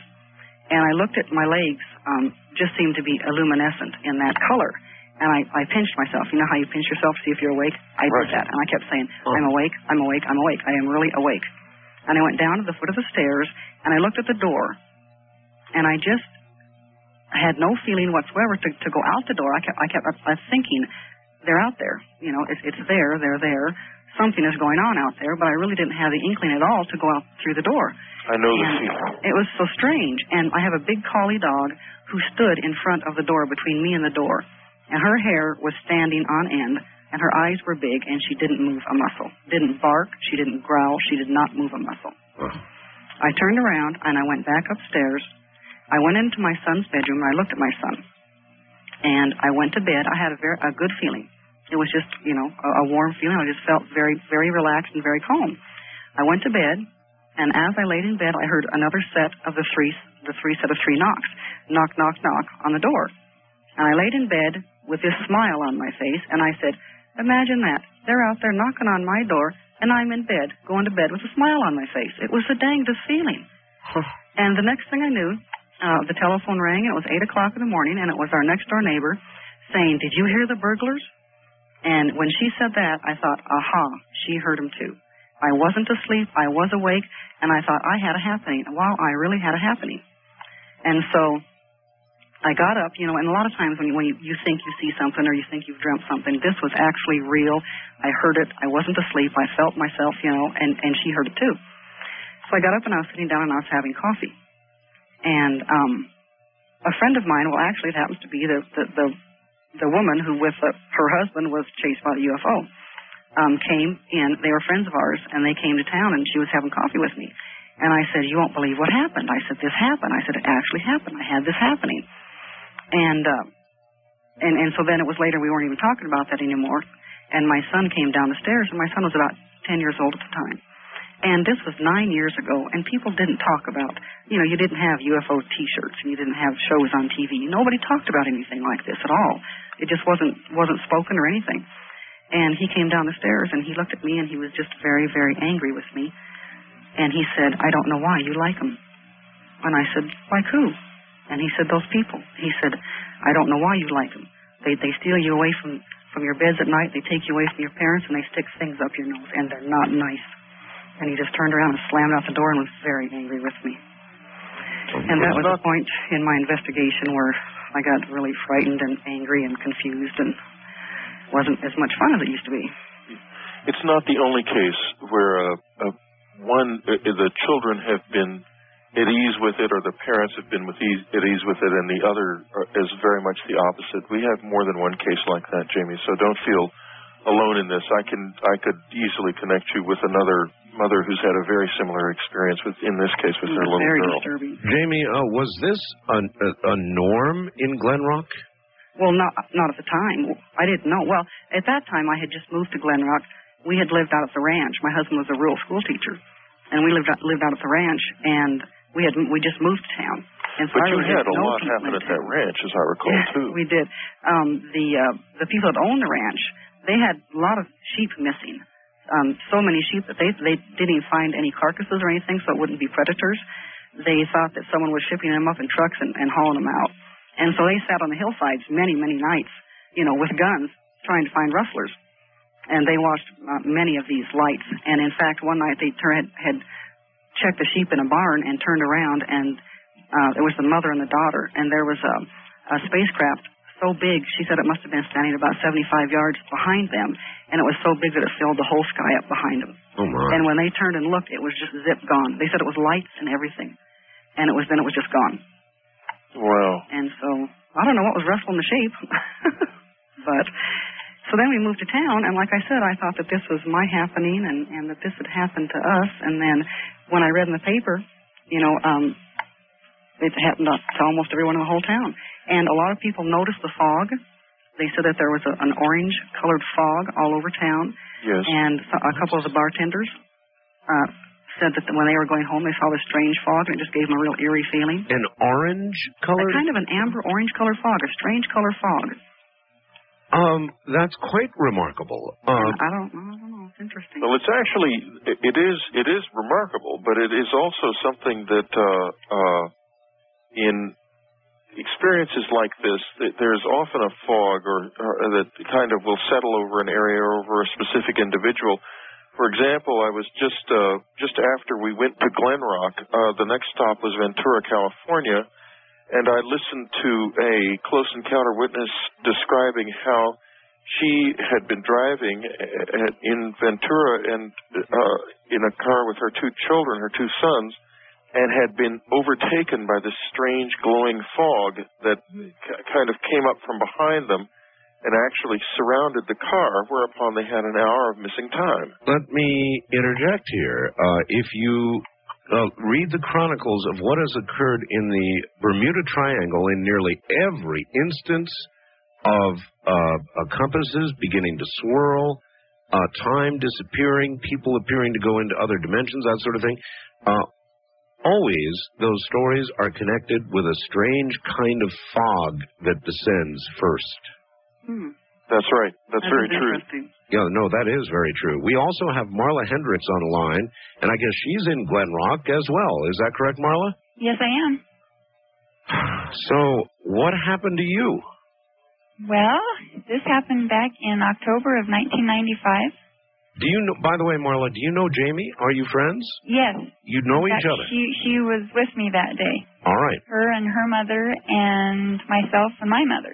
all right. So we've we've got a lot of eyewitness testimony. right. All right. So tell us what happened. Four of us. Oh, we had been up in Cody, Wyoming, to a uh, our daughter's volleyball tournament, and we were getting ready to leave town, and and this was in the middle of the afternoon, a little after two o'clock, and I called home to let my husband know that we were leaving, and we stopped at the gas station and gassed up and bought some pop and headed down the highway. And I mean, it was just a beautiful day, you know, blue sky, sunshine, and, and we were probably about 20 miles out of Cody, and Jamie leaned over and and looked up in the sky, and she said, "Oh, look at that beautiful rainbow cloud." And I was like, "Rainbow cloud?" You know, Mom and I kind of looked at each other, and because we've always hunted and fished, and you know, watched the sky a lot with all the clouds, and hadn't seen a rainbow cloud, so I couldn't see it driving, so I pulled over to the side of the road, and it was just beautiful. And so um, I knew that I had two pictures left on my camera. And so I said, you know, do you think do you think a picture turns out if I, you know, took it? And so I opened my door and started to get out and and walk to the back of the van. And Jamie said, you know, I've always thought that um, a rainbow cloud meant that that a UFO was hiding behind it. And I kind of just snickered, you know, thinking, yeah, right, Jamie. And I lifted my back window up at the van to shade my camera lens from the sun. And she said, wait, wait just a minute. She said, it'll start to dissipate and we'll get to see the UFO in the middle. And so I waited a minute, or it wasn't even a minute, I mean, it was a second. And sure enough, this big fluffy cloud started dissipating, and right in the center of it appeared this disc-shaped UFO. And we were just all in amazement. And I took one picture, took my camera down, brought it back up. I had a 35 millimeter took another picture, and we were just all amazed, you know, that it did what she said that it would do. Jamie, how did you know that was going to happen? I had no idea. I had no idea. This is I, something that just came to you? Well, I have I have seen a couple of rainbow clouds before. And then, like I said, I have kind of seen the lights and stuff, and I always was a little personal, you know, ha-ha with myself that, that well, I think it's because there's a UFO behind there, and the energy that's given off making the cloud look like that, you know. But And- you know, Jamie, at the end of the tape, there is the there are those words in another which we can't we we we've we've got every word on the tape pretty much, uh, and they're pretty innocuous on the video that you made that was made while you all were in missing time. Mm-hmm. Except the last few words, we can't seem to capture what language they would be in, and those words appear to be being spoken by you. And the reason I bring this up is that there is a lot of evidence in the close encounter experience that people know more about this on some level than than we're really admitting to ourselves, or that we can admit to ourselves. Uh, many cases where uh, individuals will be seen engaged in activities in close encounter experiences that suggest they're very familiar with what's happening, but they have absolutely no memory of it afterwards. Conceivably, this is uh, an example. Whitley, I'd like to ask them both about the missing time. How do you how do you two know that there was missing time? Well, Marla can finish Yeah. that story, and then I'll tell you about just what I just did this last week. Sure, okay, Marla. Okay. Well, to continue on with this story, so we were all just, you know, oh my gosh, we were all so excited about this this beautiful rainbow cloud, and then it was just kind of we were done with it, and and my mom and I got back in the car, and and I started down the highway, and then I got really sleepy, and so I pulled over, and my mom drove on to Thermopolis, which is about 85 mi- miles between Cody and Thermopolis. And that's And- about how fast she drives. yeah. well, you know, just about 70 or so. And so when we got there, Jamie called her husband in Glenrock and was surprised when they were talking to find out that it was 445. It had taken two and a half hours to drive 84 miles. And, and between the four of us, I mean, we all, you know, maybe 10 minutes we stopped and looked at this cloud, took the, you know, snapshot, and, and then the gas time because we have the record of my phone bill calling my husband at 205 and then the record of her phone bill. And like I say, 84 miles and it took two and a half hours. At 70 miles an hour with that one 10 minute stop. Right. Impossible. So there's uh, roughly calculated uh, how much missing time? About an hour and 15 minutes. An hour and an 15 minutes. But the interesting thing was is Yeah, that that's just, not the kicker. This is just the kicker. Just this other the other day, last weekend, um, her daughter has graduated, but mine was in the state volleyball tournament again in Cody. And so we went up there, and after the game, the girls ended up losing the exact same game at the exact same time as they did two years before. After that game, I stopped and bought a medicine cabinet, which they had to take off the wall. They couldn't find the knobs. We just wasted so much time. Then we had to go downtown and clean the paint off of a window that we painted all up for the girls. Then we went to the motel and and and got the girls all packed up. Then we went to TCBY and couldn't decide what we wanted to have for ice cream. We must have wasted 45 minutes in there. And then we got on the road, and we and and I usually drive slower than Marla drives, and hmm. I was driving, and we got to Thermopolis, and we had wasted much much more time in Cody than we had the, the two years before. And when I pulled into Thermopolis, it was 3:15. Here we go again. So I know for a fact that you know we should have gotten there at least before three. You know, at least by by by three or three fifteen at the latest the last time, and it wasn't until four forty five we got there, two years before. So that really gave me a confirmation that there really was something missing. You know, the first time around, it's the strangest thing. You don't think of it. You, for some reason, you get the feeling it's not important. I went when we went um when I called my husband in from Thermopolis because you know um to tell him that we were on our way home, and he said it was almost five o'clock. I went to the to the table. The the ladies were sitting in there eat. They were going to you know order to eat, and I said, ladies, it's almost five o'clock. Do we have some missing time here? And they nobody paid any attention to me. They said, well, what should we have for dinner? Da da da da. da. I mean, it was like, okay, nobody's interested. I'll just drop it. But that's the way it seems always at first. It seems not important, then you drop it. And then later, even years later, something comes to you and you think, that's really important. Now, do either one of you know what you did during this missing time? No. Sounded silly on the tape. yeah. Well, and that's the thing. Now- that's what I started to say. That's what the kicker is. A month later, a month after that, I always um, video my children's athletic activities. Well, um, basketball was coming up, and I hadn't watched the volleyball tape from state, and so I thought, well, gosh, I better you know get to the end of that volleyball so that I can start the basketball. And I hooked it up to my big screen TV and started playing it, and this rainbow cloud appears on my videotape. Oh my. So in other words, you videotaped during the missing time. Well, I we had no idea. you know there were four of us. Nobody knew it. And you would think, as excited as we were, my husband said this, you know, Marla, you were so excited about taking your film in the very next day when you got home to get these still pictures. Right. And if you would have known you had a video, wouldn't have you been excited to see it? And this is a month later, and it just, you know, I just plugged it in so I can start recording again, and here this this appears on my video.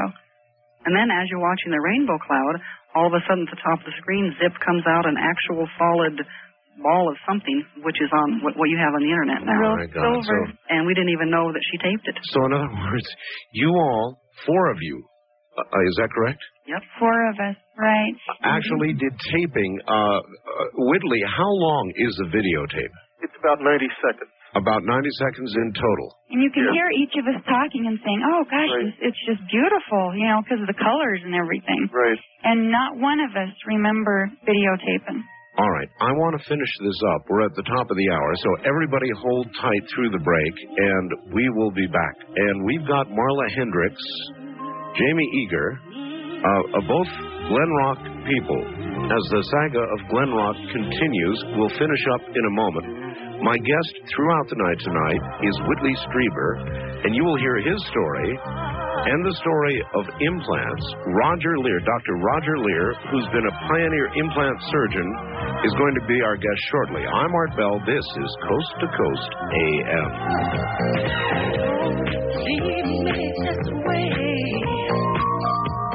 I can't survive. I can't stay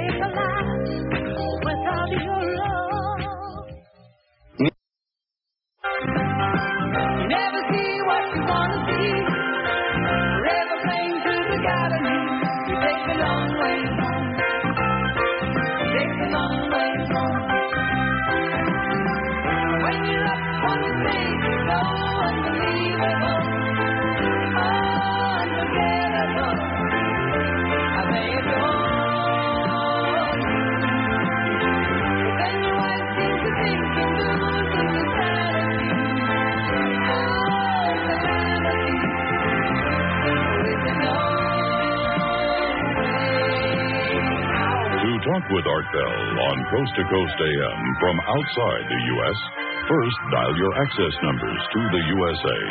Then dial 1 800 893 0903. This is Coast to Coast AM from the Kingdom of Nye with Art Bell. It is. And by the way, we're about to consummate a deal with Talk Radio in England. And uh, portions of this program every night then will be on the air uh, all over England and Wales and Northern Ireland. And that's coming up shortly as we uh, sort of edge toward a more international kind of grasp. Isn't that intriguing? I'm looking forward to it. Good morning, everybody. My guest is Whitley Strieber, and we have been discussing the Glenrock people. Darren Young, first, Marla Hendricks, and Jamie Eager, both still with us, who have missing time. They saw a UFO. As a matter of fact, during the missing time, they videotaped a UFO. That's right, during missing time, they videotaped a UFO. We have a still photograph of that UFO and the unusual cloud formation they've been talking about, along with their reports of missing time. We're going to finish up with that in a moment. Then we're going to turn our attention toward um, implants. As you know, Whitley Strieber has one in his ear. Hundreds, thousands, tens of thousands, hundreds of thousands of Americans, or maybe more, may also have implants. Dr. Roger Leir is probably the pioneer implant surgeon in the U.S. We'll be talking to Dr. Leir shortly. And Marla Hendricks and Jamie Eager, uh, welcome back all. We didn't get finished properly, so let us do that now. Missing time, and here you videotape during the missing time. Uh, we've got a photograph, uh, a still photograph, which does not do justice to a moving UFO, but it is on the website at www.artbell.com. Go take a look. Whitley, is there anything else we should be asking these young ladies? Well, I think they've done a very good job of giving us a, a picture of what was going on there.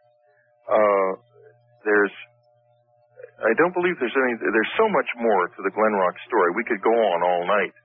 But I believe that perhaps the place to leave this is with the audio from the, from this videotape, which we, I can play for you.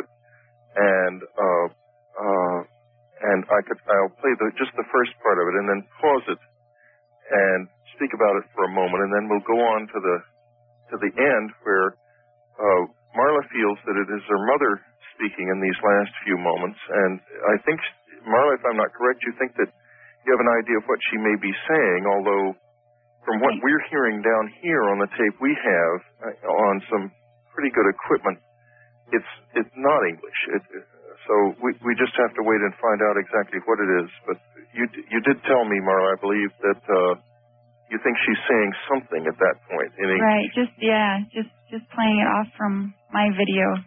All right. All right. Uh, go right Let ahead. the listeners listen to that and see what they think. Go ahead. Okay.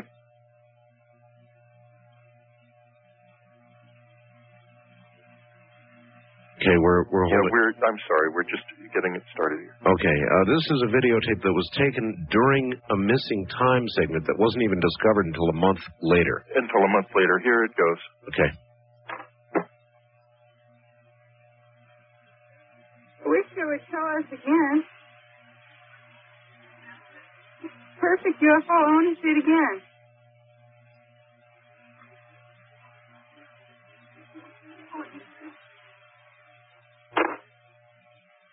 Okay, Art. I'm going to pause it now. And Okay, what I heard, uh, it, what, what, it could have been a little louder, uh, but I heard um, uh, whose voice say it was a perfect UFO. I want to see it again. That was Marla. That was you, Marla. That was my voice. Yes. Do you remember saying that, Marla? You know, I we were so excited, you know, to see that shape appear, and that's what I wish people could see the the still the 35 millimeter photo Yes. of it because that that's where you can see the the shape, the actual shape. Well, you get it to me, and we'll if you if you can get it to me, Marla, we'll get it up on the website, and people Okay. will see it. Do you have any memory of this conversation at all, either of you? I remember talking about. I remember laughing because I couldn't believe. I, I just remember laughing that that why did I say that, and it did that. But I Yeah. don't ever remember her taking a, a video camera of it. I don't ever No remember video. it. No video, but he, You and would yet think here it with is. four of us, one of us would remember. You bet.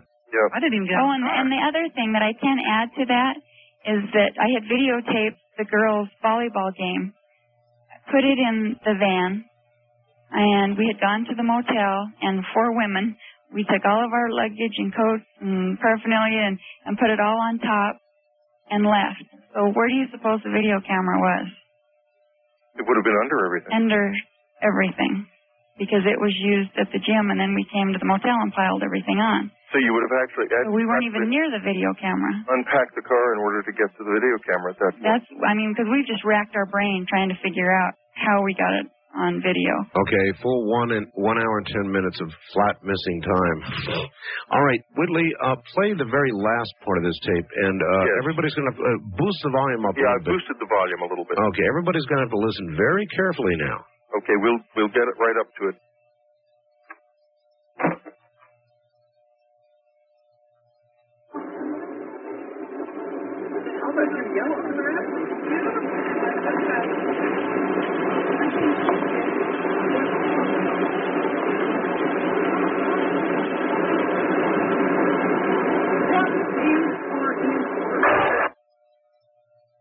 That's it. No, that that was not clear.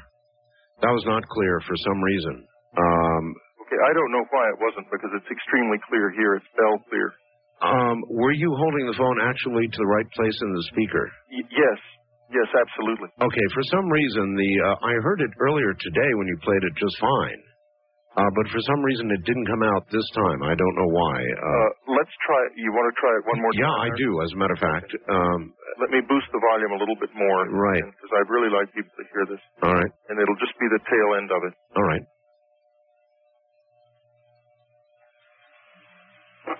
Trying this one more time.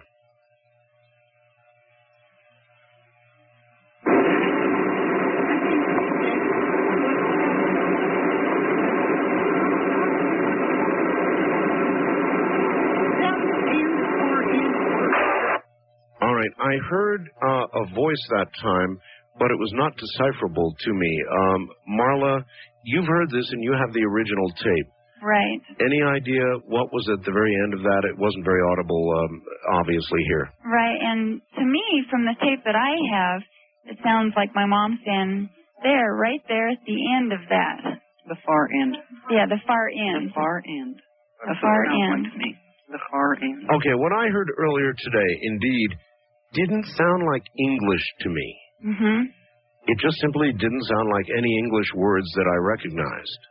Uh, does your uh, mother, Marla, speak any other language? Well, no, not that I, you know, not that she ever has before. um, my family, before I was born, lived in Peru. So, you know, she spoke a little Peruvian with them. And, uh, That made so. It, it, Whitley, do you recognize that as? Uh, Well, no, we don't. Uh, uh, we're uh, we're going to really listen to this carefully. Uh, uh, to be quite frank, it, it- it's not coming out as English words right now.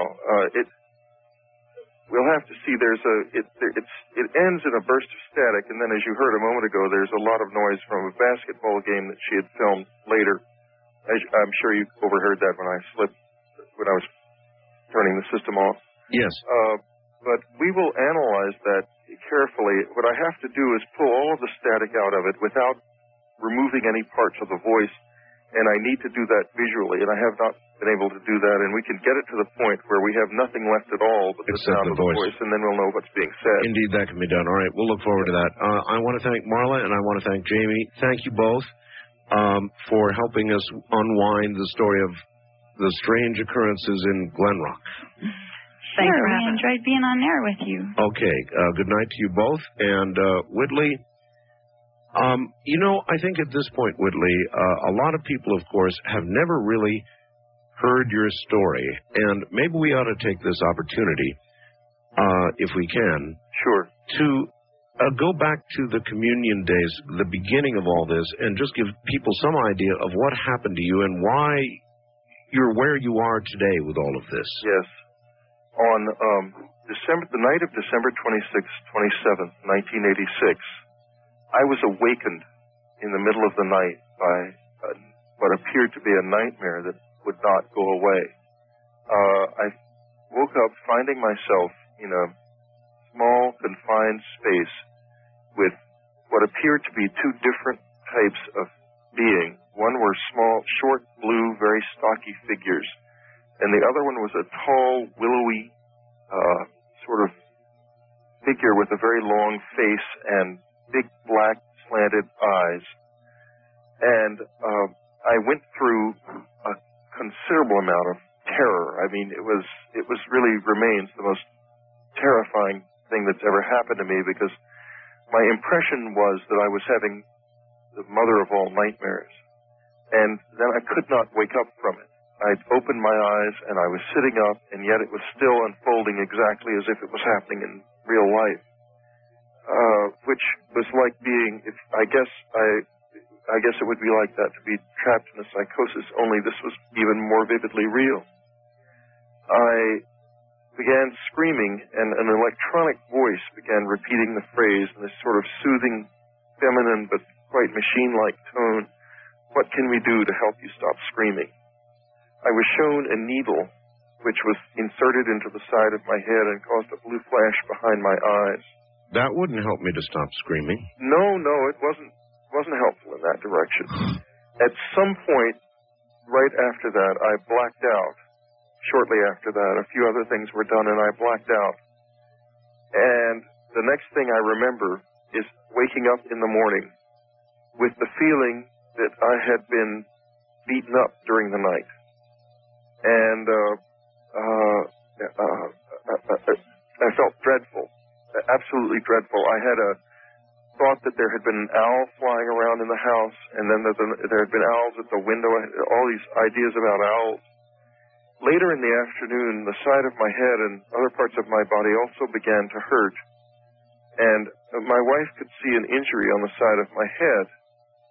And I began to remember, first in flashes and then more clearly, the story that I've just told you.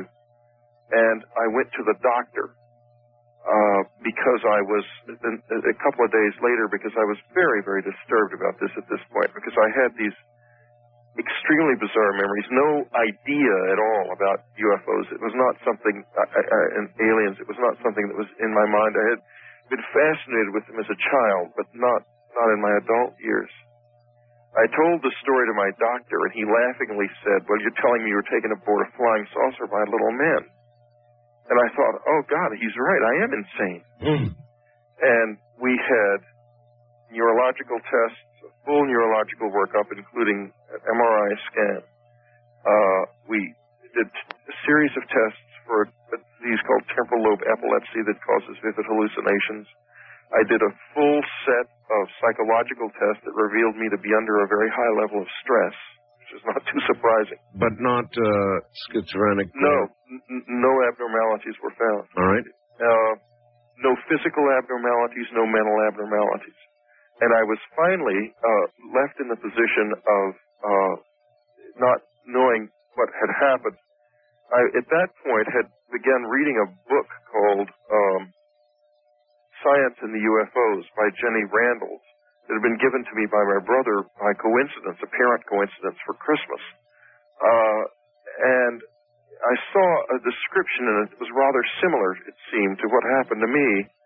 So I telephoned Bud Hopkins, who was mentioned in the book, Mm-hmm. and got in touch with him and met him. And he proved to be very supportive, and he was kind enough to help me find a forensic hypnotist because I must admit, at the time when I sat in Hopkins's house talking to him and listening to him to tell these stories, I thought it was just utter bunk. And but my concern was that I had actually been physically attacked and raped, and my doctor agreed, it, without consultation with Hopkins, that this was, might be the case.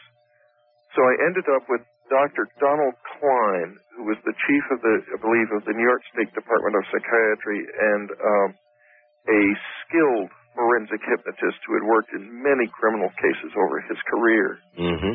And uh, Hopkins expected it was aliens, but Klein and I privately expected that we would find that once I was under hypnosis, I would be able to uh, to see the peop- see the faces of the people who had done this, and that the, all the alien imagery was something that my mind had thrown up as a kind of a screen to, so because I was having trouble facing the humiliation that was involved. Uh, instead, the hypnosis not only did it was it incredibly vivid that it, it was clearly alien contact, but I I I flashed back during the second hypnosis session to the year 1957 when a similar event had taken place. It was just the most shocking couple of weeks when I did these two three hypnosis sessions of my life.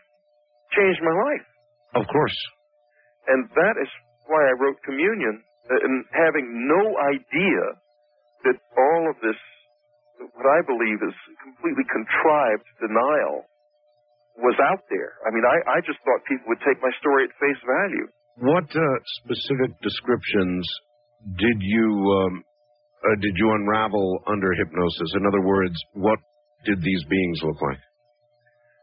Well, the most vivid one is, is similar to the cover of Communion. It's the cover of Communion is a little bit more human looking than what I saw, but it's close enough.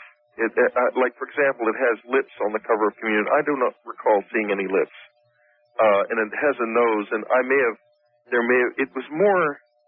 I'll tell you very frankly, what I saw were the two big black eyes and this long, narrow thing coming down between them. And if anything, there may have been something folded up behind it. Uh, uh, I don't think it was a face. In other words, not not like the face on on the cover of the book. It was something much stranger. And it had the body of this creature had a a sense of motion about it that was very liquid and graceful.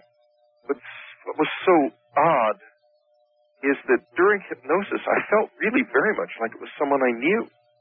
Like this was not someone unfamiliar to me. And then there was this flashback to where I'm with my father and my sister, and we we're I feel no fear. There is a we're in a big room, big vaulted chamber, and there are cots lying in the chamber, mm-hmm. and there are fully dressed American soldiers lying on the cots, motionless. And this creature is moving among them with a willowy sort of movement, with a little stick that she's touching one or another of their foreheads. And I ask her who they are. And she says they're all soldiers in a sing-song voice.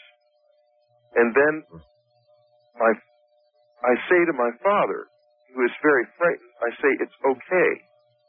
And he says, no, Whitty, it's not okay. And I remember under the hypnosis, this appalling fear went through my body like an electric bolt, like a bolt of lightning. And the doctor, who is really skilled at this kind of thing, know, knew that people who had had like recurring instances of abuse would uh, would flash and, and, and had lull and repressed memory would flash back between these various instances spontaneously without realizing they were doing it. So he suddenly had detected a change in my voice and he said, How old are you?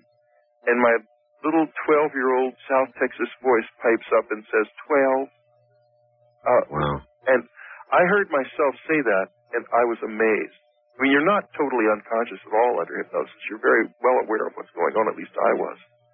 Whitley, So that's at part of my story. Okay, at what point did you discover or discern that there had been something planted in your ear?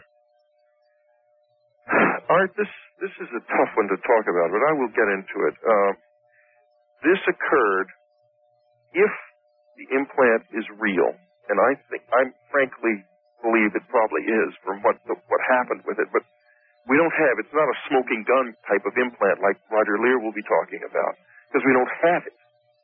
Uh, but if this is real, it came into my ear on May the 20, the night of May the 24th, 1995 when the following incident occurred. All right, I, we're not going to have time to unwind the incident right now. Uh, let me advise you that I've got Dr. Leir on the line. So we're going to take a quick break. When we come back, we'll unwind that story very quickly.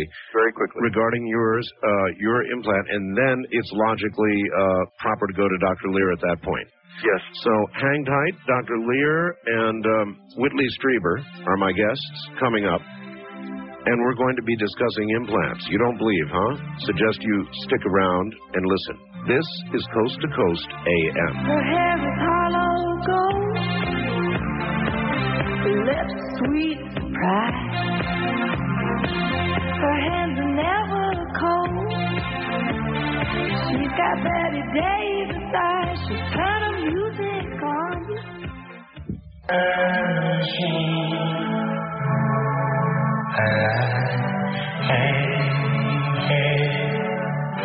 To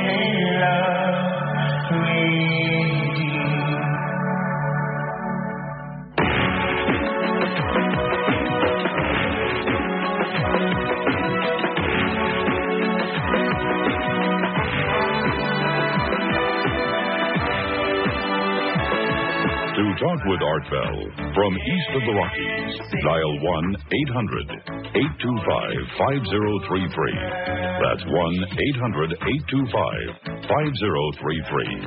Now, here again is Art Bell. My guest is Whitley Strieber. And boy, have we got a deal for you tonight. Um, Whitley has a tape. He's got a videotape.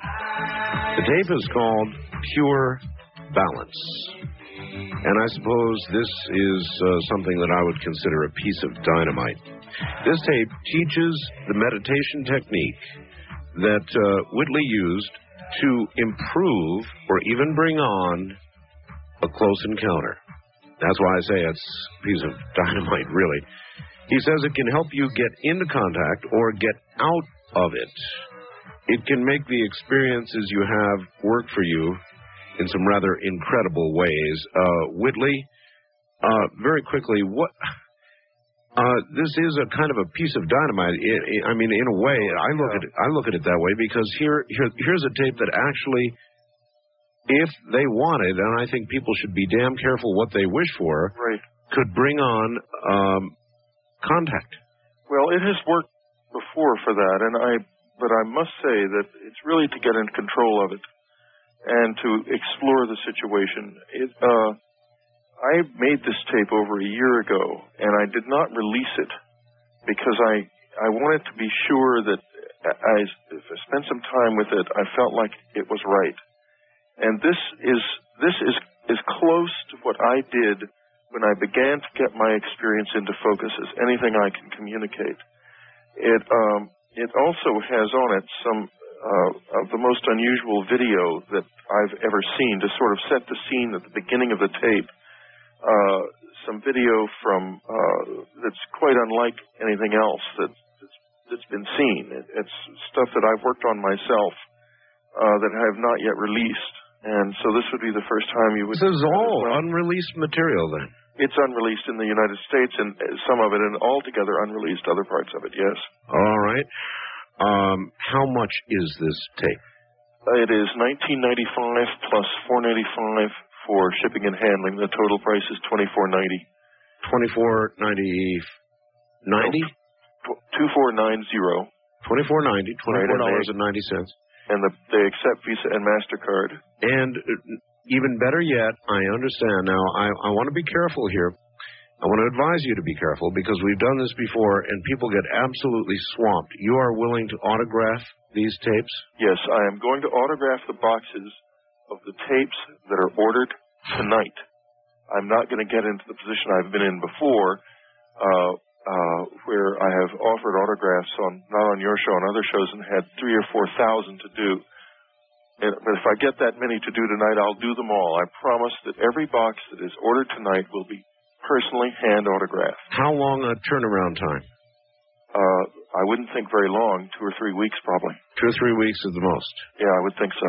All right. Uh, do you have a number they can call? Is it a 24-hour number? 24-hour 800 number. It's it's uh, it's I believe it's a robot at night, but you can leave your information. It's nice, beautifully set up. All right. It's 800 Right. 350 4639. 4639. Right. And if you are in contact in, a close encounter experience, this is important to have. If you want to get out of it, it will help. If you, if the main thing is, it will help you get into control of it. If you want to experiment with getting into one, it's liable to help also. That's why I said pure dynamite. And Pure actually, Dynamite, the, the name, maybe that's what you should have called it. It's called Pure Balance. That's the name of the tape. And it's uh, $24.90.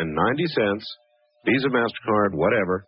The number is 1 800 350 4639. If it's busy, I, I don't know, can they take a lot of calls? It should be able to take a lot of calls, but if it's busy, you know, uh, Keep you trying. can- You, can try again. All right, 1 eight hundred. In 800 a few minutes, it'll be it'll be free. All right, 1 800 350 4639. First time Whitley has ever done this. So there you are, folks. Now, Whitley, if you would quickly, um, this thing in your ear, um, tell us. Let me tell you the story. It's a very simple and strange story. The night of December, I mean, of May the 24th, 1995, asleep in a cabin in upstate New York, on, in the, on the second floor, under the windows is a gravel driveway. I was awakened by the sound of crunching of gravel. In other words, tires moving in that driveway. Now, we were behind a locked gate. We were also about five or six miles from the nearest house, and so it woke me right up, that sound. The windows were open. It was a nice night. And I was frightened because there should not have been a vehicle out there. And uh, it couldn't be anybody up to anything good. I rose up in the bed, and as I began moving, I distinctly heard a human voice in the backyard say, Condition red, clearly. Huh. I then saw, standing in the doorway of the bedroom, which was at the foot of the bed, a woman and a man behind her. I could identify these people easily. I, I saw their faces clearly. There was a lot of LEDs from the alarm system, which was on and armed and not going off. Right. They moved toward me quite quickly, up toward the side of the bed, began to come out of the bed. I was aware of something behind them, but I don't know what it what it was. It was not another human being, but there was something in motion behind them as well. Mm-hmm. The next thing I knew, I'm lying flat on the bed. My eyes are closed, but I'm totally conscious. I can hear someone t- talking to me, almost like you would talk to a frightened dog.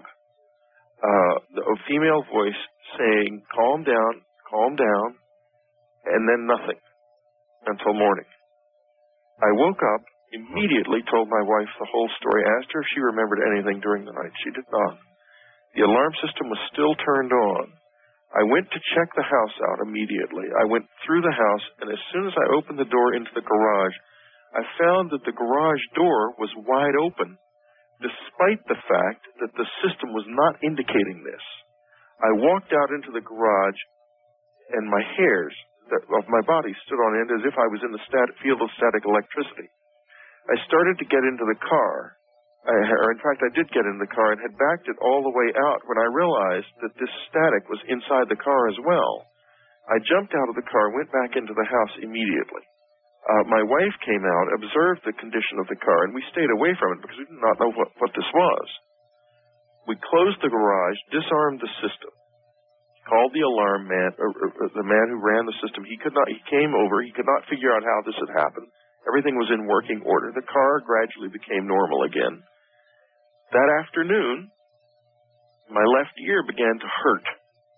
I had an, a, a, a lump in the pinna, which is the outer part of my left ear, up toward the back and top. Uh, about six weeks, I had I deliberated getting this taken out right away. Of course. But there was a, another incident that had that occurred a few months later. Uh, a lady named Betty Dagonet had one autopsied after she died, and I read that she had been afraid that this would be uh, that it would kill her to have it removed. So I didn't do anything about it. I felt very helpless up there anyway. There was nothing but the local doctors. I didn't know Roger Leir at the time, uh, so I was. Uh, I, there was. I didn't. I didn't see how how I could what I could do about it. So for years, you did nothing. Well, the next thing that happened was we moved down to San Antonio, and at, at this point, this thing had turned on a few times. In other words, the ear would get red and hot and there would be a warbling sound or a series of tones in my ear. It was quite remarkable. But what was so extraordinary, I became involved with scientists here who were very interested in implants. I found a much more open-minded attitude in San Antonio, and they were, by this time, I was aware of what Roger was doing and uh, his extraordinary, and by the way, he is the pioneer in this field, um, uh, work. And I was actually talking to one of these scientists about this, about the way the ear worked when it did do this. It turned on, turned bright red before his eyes. And he said, let's not take it out. Let's try to study this thing if we can get it to turn on again. Right. We were never able to do that regular on a, any kind of a regular basis and under controlled conditions. It didn't turn on on demand. No. Finally, uh, I I got frankly I just uh, got it, I got it, I got very creepy about it, and I'm still am. And uh, a few weeks ago, I attempted to have a surgery done here in San Antonio, and you I went to a doctor, and uh, he he. Go ahead and tell him.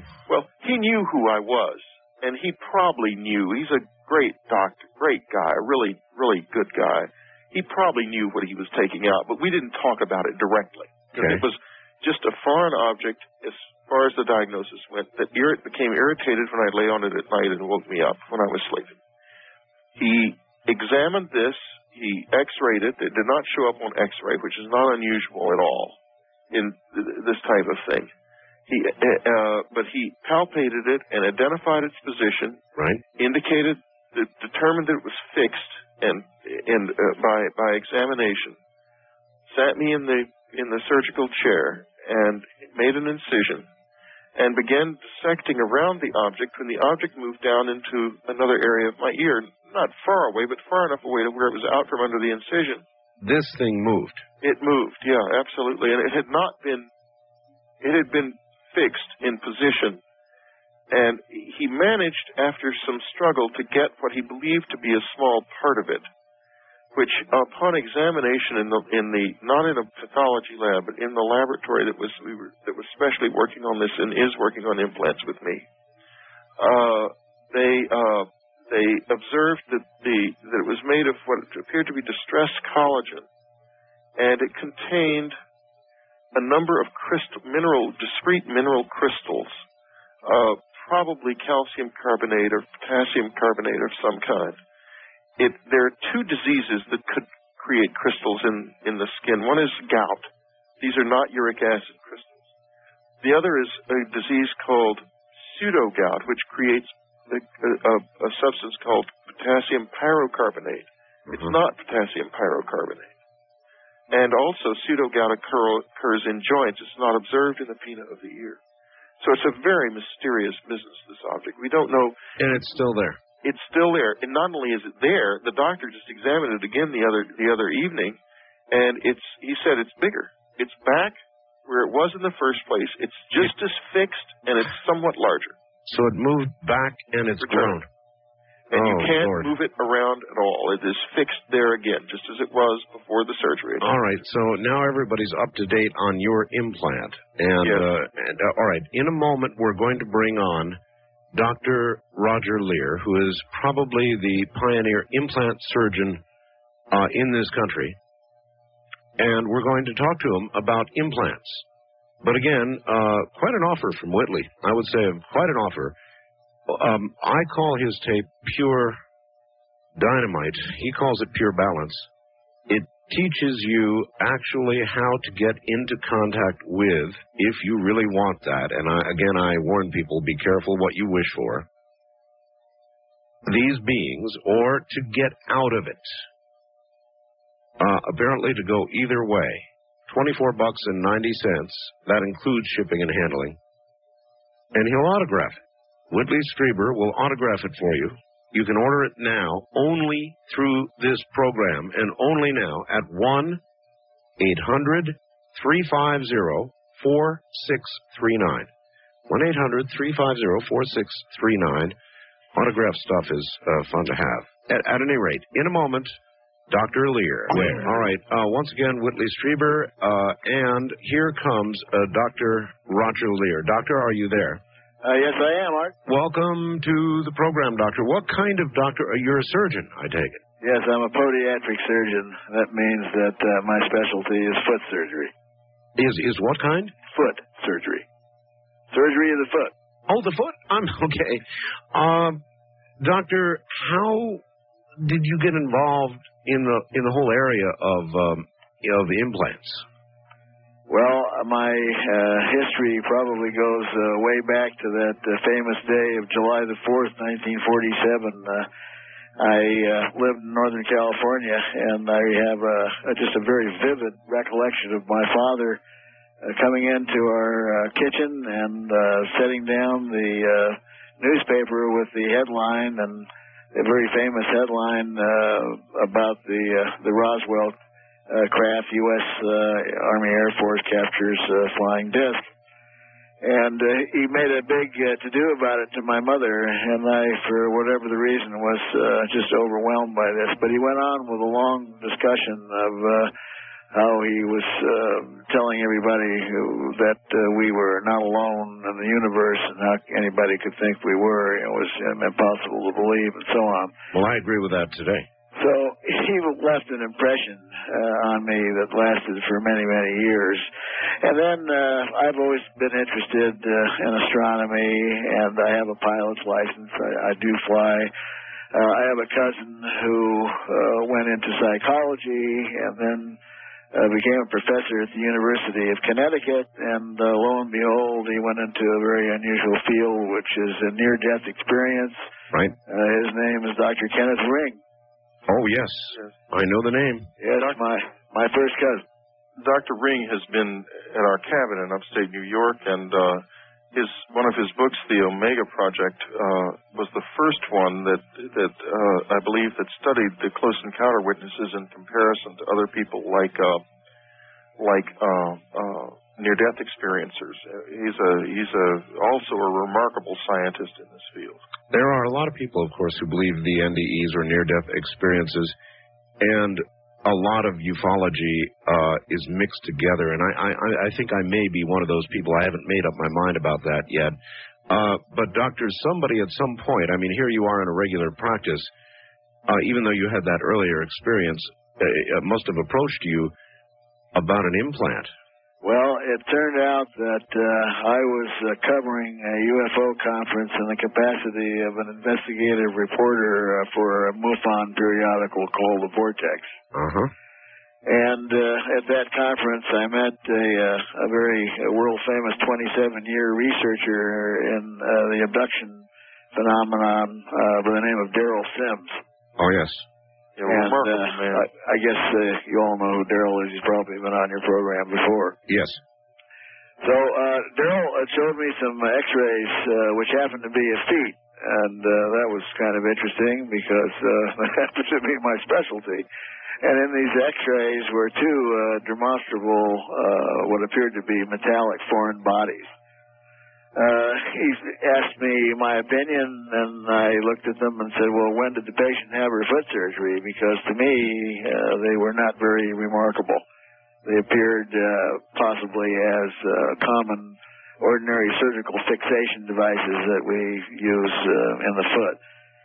So uh, his reply was, "Well, the patient has never had a surgery," and uh, I I had my doubts whether that was true. And he said to me, "If you'd like to review the patient's medical records." Uh, here I have him. With that, he reached into this uh, giant suitcase that he carries around with him and uh, hands me a uh, large package of medical material. And he said, "Take this to your room and look at it." So I did, and uh, fairly well convinced me that there was at least nothing there to show that this patient never had a surgery. So I uh, next day I gave him back the uh, records, and I just uh, sort of a casual remark. I said, "Well, why don't you have them taken out, see what they are, and that'll just simply clear up the mystery." Sure. So he looked at me and he said, uh, "Well, uh, the patient would be more than willing to do that, but she doesn't have any medical insurance and she can't afford the surgery." So I thought for a minute, and I said, "Well, I'll tell you what. Uh, would you be willing to come to California?" He had explained that she was in Texas, and he said, "Yes, I think she would." And I said, well, if she would come to California, I'll be happy to do the surgery without charge. And he looked at me and he says, do you really mean that? And I said, well, yes, I do. So uh, he invited me to uh, attend uh, one of his lectures, and I did. And uh, at that point, he had asked for uh, a volunteer to pick up the tab for airfare. By the time the lecture was finished, uh, there was a volunteer. The airfare was uh, going to be taken care of, and uh, we talked on the phone over the next few weeks, and uh, he asked me if I could uh, do another case, which was. Uh, Well, let me stop you, doctor, and ask you, was there a history uh, involved with this Texas patient uh, that would indicate uh, possibly an abduction or something that had occurred uh, that related to what might have been in this patient's foot that made it interesting beyond the fact that the patient might have stepped on something or something at some point? Uh, yes, uh, very definitely. Uh, Derrel had uh, investigated over 250 cases, and this was uh, one of the more interesting ones uh, with uh, a possible uh, implant in the body. She had uh, several uh, abduction experiences, which were uh, she re- related, and uh, I have uh, written uh, these up. And of course, they will be in my book. Uh, should it ever get finished, I have one more chapter to go. You know how that feels, Art. I do indeed. Uh, it's like giving birth, actually. yeah, it sure is. All right, Doctor, uh, this is a great uh, uh, cliffhanger. Whitley and uh, Dr. Leir, hold on. We're at the top of the hour. We're going to break here. And when we come back, we'll find out exactly what, I guess we'll find out, what was in that foot. And we'll find out more about implants. Strange things. Do you believe? Are you a skeptic? Keep listening. This is Coast to Coast AM.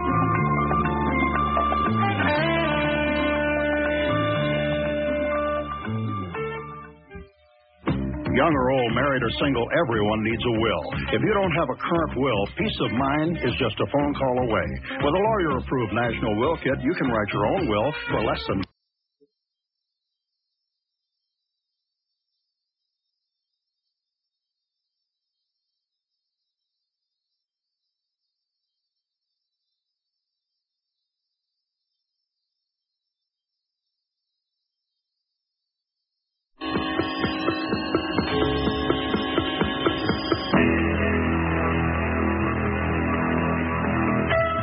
with Art Bell from west of the Rockies, including Montana, Wyoming, Colorado, and New Mexico, dial 1 800 618 8255.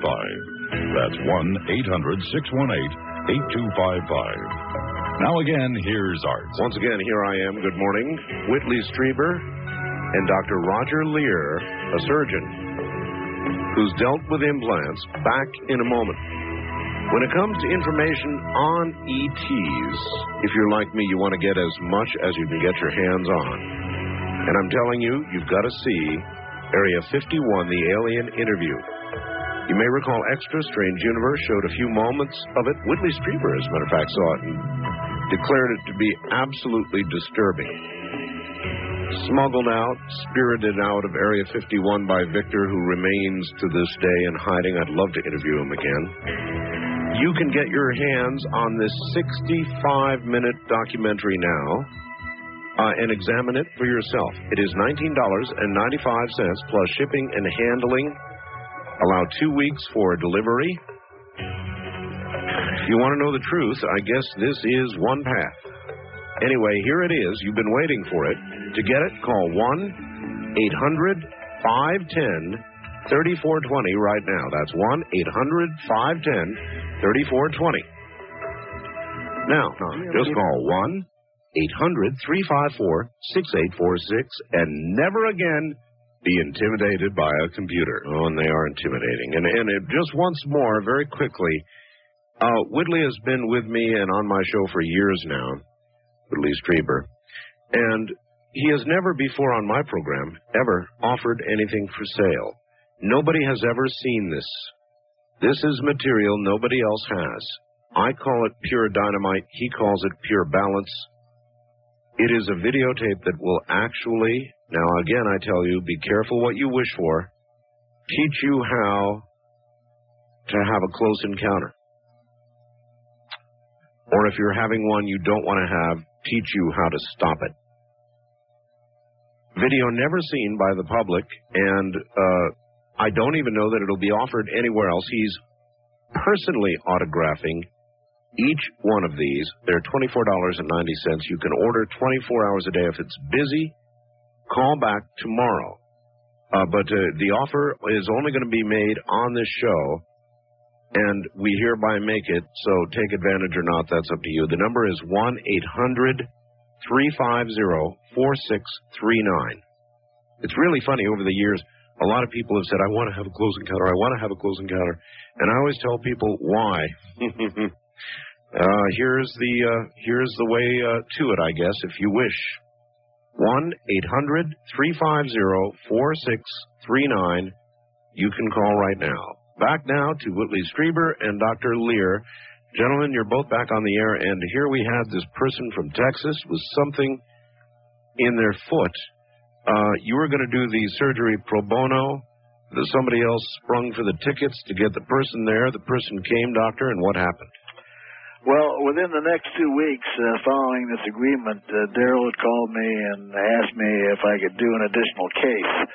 And this he described to me uh, on the phone as someone with an apparent metallic uh, foreign body in the hand. Well, since hands are not my specialty, uh, I told him that I could possibly set up a surgical team and enlisted services of a general surgeon friend of mine. Sure. So, uh, to make a long story short, on August the 16th of 1995, we did these uh, first two cases. Uh, one uh, female uh, with a uh, two foreign bodies in the great toe of the left foot. Uh, one male patient uh, with a metallic foreign body in the uh, back of the left hand. Mm-hmm. Uh, everything from that point on was, uh, to me, uh, nothing but a surprise because, uh, grounded with a scientific background, I uh, began as a consummate skeptic. Uh, I've taken, uh, in 33 years, uh, numerous things, uh, certainly out of the foot. As you know, people step on sure. all sorts of things. I've taken out hair, plastic, uh, metallic bodies, glass, uh, coral, all sorts of things. I can imagine. It's uh, the foot is a real uh, sort of a garbage can for uh, for puncture wounds and, and Yes. foreign bodies. Yes. So uh, from the get go, as I said, these surgeries uh, were a little different. Now on the first case, uh, which was the foot case, uh, Derrel uh, Derrel's a certified uh, hypnoanesthesiologist, so he uh, put the person uh, out with uh, hypnoanesthesia, and then I came in with two local anesthetics and anesthetized the toe area. In other words, this lady was uh, zonked. Yes. Uh, she was fairly well out. Uh, we began the surgery and uh, using X-rays uh, as as a marker. Uh, I tried to uh, locate this foreign body. Well, when you do this, uh, even after years of experience, literally, what you're looking for is like looking for a needle in a haystack. Mm. If you have uh, modern, uh, you know, super expensive equipment uh, such as fluoroscans and lixiscopes, you can uh, visualize this on a television screen, and the job's a lot easier. But we didn't have the funds for all this stuff. In other words, you weren't seeing it three dimensionally. No. Okay. We were using an X-ray uh, as a guide that I took just uh, right before the surgery began because you want to make sure that they don't move. Lots of foreign objects will move. So uh, we got to the point where we felt we were near, and I touched it with uh, an instrument.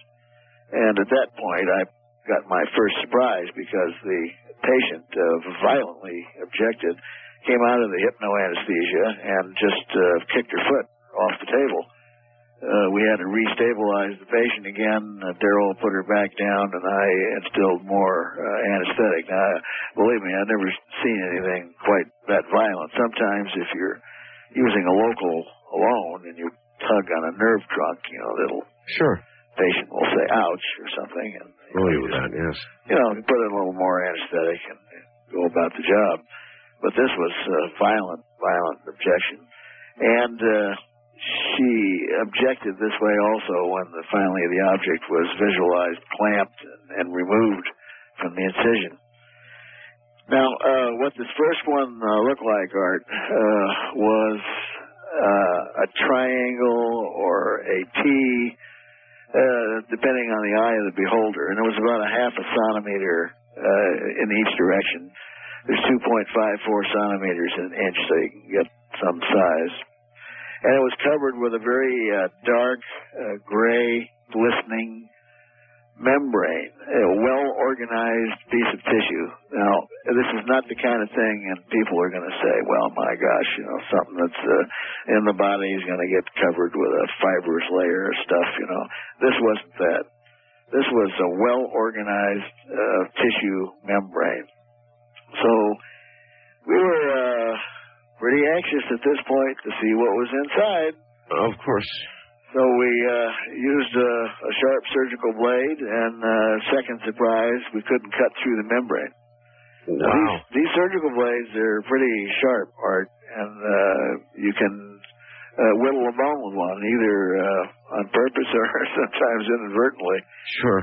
But uh, when you can't cut through something which is definitively soft tissue, that's that's a bit of a shock. So, uh, for the sake of good uh, medical and surgical practice, we set the object aside and uh, closed the wound, and then went on to the other side of the toe to go after the other object. Yes. Uh, when we got to that one, uh, which was smaller than the T-shaped object, we touched it. We had the same violent objection again, instilled more anesthetic, uh, removed it, and found that it was a small uh, cantaloupe seed shaped object, also covered with this uh, same strange, gray, glistening, uh, dark membrane. And again, we uh, took a surgical scalpel, tried to open it because we wanted to see what was inside, and couldn't cut through it. Well, uh, that was a pretty high strangeness. High, high strangeness indeed. So, uh, again, for the sake of good medical practice, we forego that uh, sort of uh, business and closed up the wound, uh, sent the patient to the recovery room under the care of the PhD psychologist to examine these people uh, preoperatively and postoperatively. Now, you got to remember that uh, I I searched the, the literature a, a, a great deal before I ever took on anything like this to see if there was anything recorded that was peculiar. Sure. And, and we couldn't find much. So I was doing some what I thought, you know, uh, pioneering, uh, pioneering work, and I, I really didn't expect to find anything unusual. As I said, I was a skeptic. So this this first case was uh, an illustration of something that was uh, down the road. What, Anyway. I've, I've got to ask, what did you do with? Uh, obviously, uh, you couldn't cut through this, so you must have pursued uh, uh, later in some way, trying to get into this object. Oh, absolutely. Uh, the tissue, we removed two sections of the soft tissue. Uh, I want to make this perfectly clear. We removed tissue that surrounded this object, which was eventually sent in for analysis.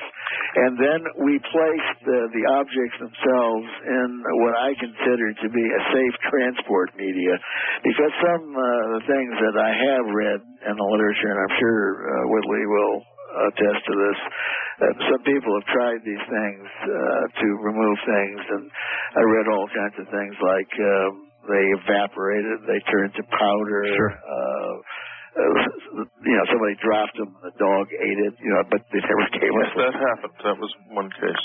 so uh, I wanted to make sure I put these in something that would uh, at least uh, ensure that you know that they would be around. So what I did was I had my uh, surgical nurse uh, withdraw whole blood, and then uh, we spun it down and mixed it uh, with an anticoagulant, a preservative, and then we had some uh, serum solution, and that's what we use to uh, to transport the objects. Okay. So, uh, uh, well, before I uh, tell you what how we got into this, let me tell you about the hand case. All right. Uh, so uh, we switched. Uh, we went ahead. The general surgeon went through the same thing. Did the hand again. He had a violent objection to the object being touched.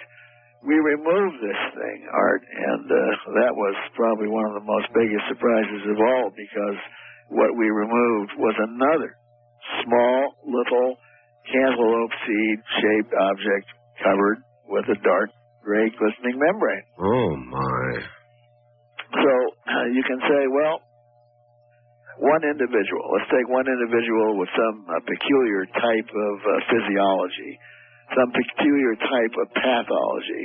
But now it's two different individuals, Both both with abduction backgrounds. both with abduction backgrounds and, and both with uh, objects in them which are almost identical. In fact, they were so identical that when placed on a surgical sponge, uh, you could literally not tell one from the other. Now, we put them in solution and uh, they go back to uh, Texas with Derrel. Uh, he, in the presence of a, a chemist and uh, another analyst, uh, takes the objects out and uh, subjects them to black ultraviolet light. And uh, there's a reason for this. But he found that they, all three objects, fluoresced a brilliant green. Some of this brilliant green fluorescence has been found on certain areas of the bodies of abductees. So why uh, were they on these objects? Uh, we do not know, and we believe that there's certainly more than a coincidence here. Too many coincidences. So what else they found was if, they were uh, objects were dried, if they were uh, left out, dried out of solution, the the membrane uh, became brittle, and they were able to uh, scrape, literally scrape the membrane off of the metallic object that was within. Uh, he sent that back to me, and I sent that out uh, for analysis. Doctor, how could something that, when wet, uh, resist a surgical knife and then dry become so brittle you could just scrape it away? Uh, are you aware of any sort of um, chemical substance that could exhibit that? Well, I told you, you know, how long I've been uh, working in this field. And, Exactly. And the first time you come up with anything like this, uh, the first thing you do is you begin to uh, doubt your own veracity.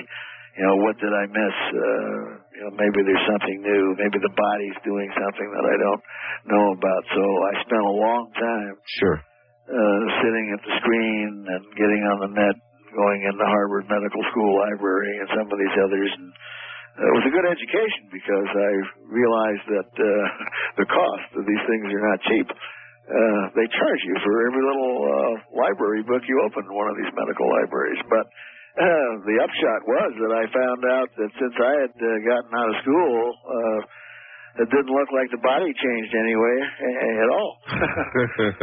so, uh, you know, and there wasn't anything uh, in Robbins pathology, which is the Bible of pathology. There just wasn't anything that uh, that had anything like this or could explain it. So you have to start uh, uh, asking questions of those uh, people who are in uh, biochemistry and people that are researchers in biopathology as to uh, you know what kind of tissue. But uh, when I get into in a, in a moment, I'll, I'll tell you what this thing was made of, and maybe that will help to answer the question. All right. Uh, uh, Derrel had uh, told me uh, that the soft tissue that surrounded the objects would come back with uh, indicating uh, no inflammatory response, and that there would be a lot of uh, atypical nerve cells in the area.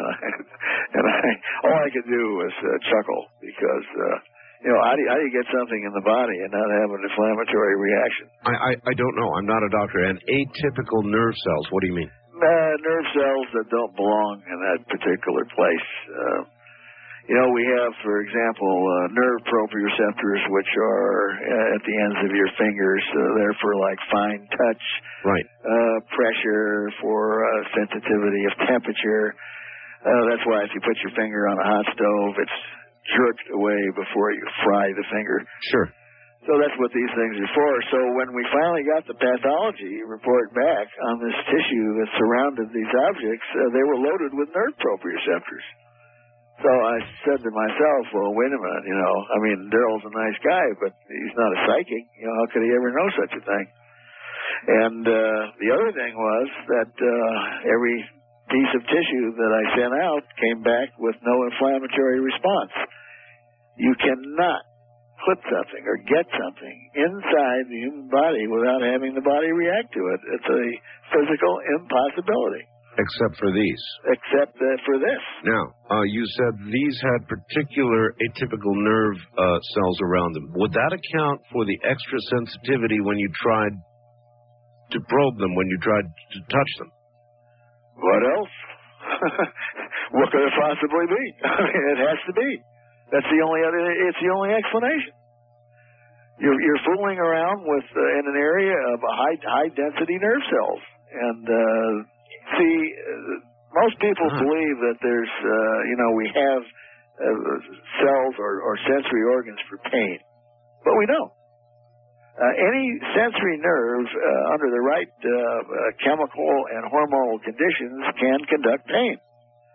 So if if you want to uh, you know uh, get a train from uh, from point A to point B, and uh, you own the car, uh, you can you know you can rent anybody's tracks, and that's the way uh, the body works because we have uh, two nervous systems, one the voluntary and the other the involuntary nervous system. And the involuntary nervous system uses the same tracks as the voluntary nervous system. All right, Doctor, hold it right there. My guest, Whitley Strieber, and Dr. Roger Leir, and we're talking about implants. We can barely uh, put biological materials in our own bodies without having some sort of reaction. Uh, as witness uh, the people who receive uh, hearts and lungs and various body parts and have to take uh, all kinds of drugs to prevent rejection. Fascinating. I'm Art Bell. This is Coast to Coast AM.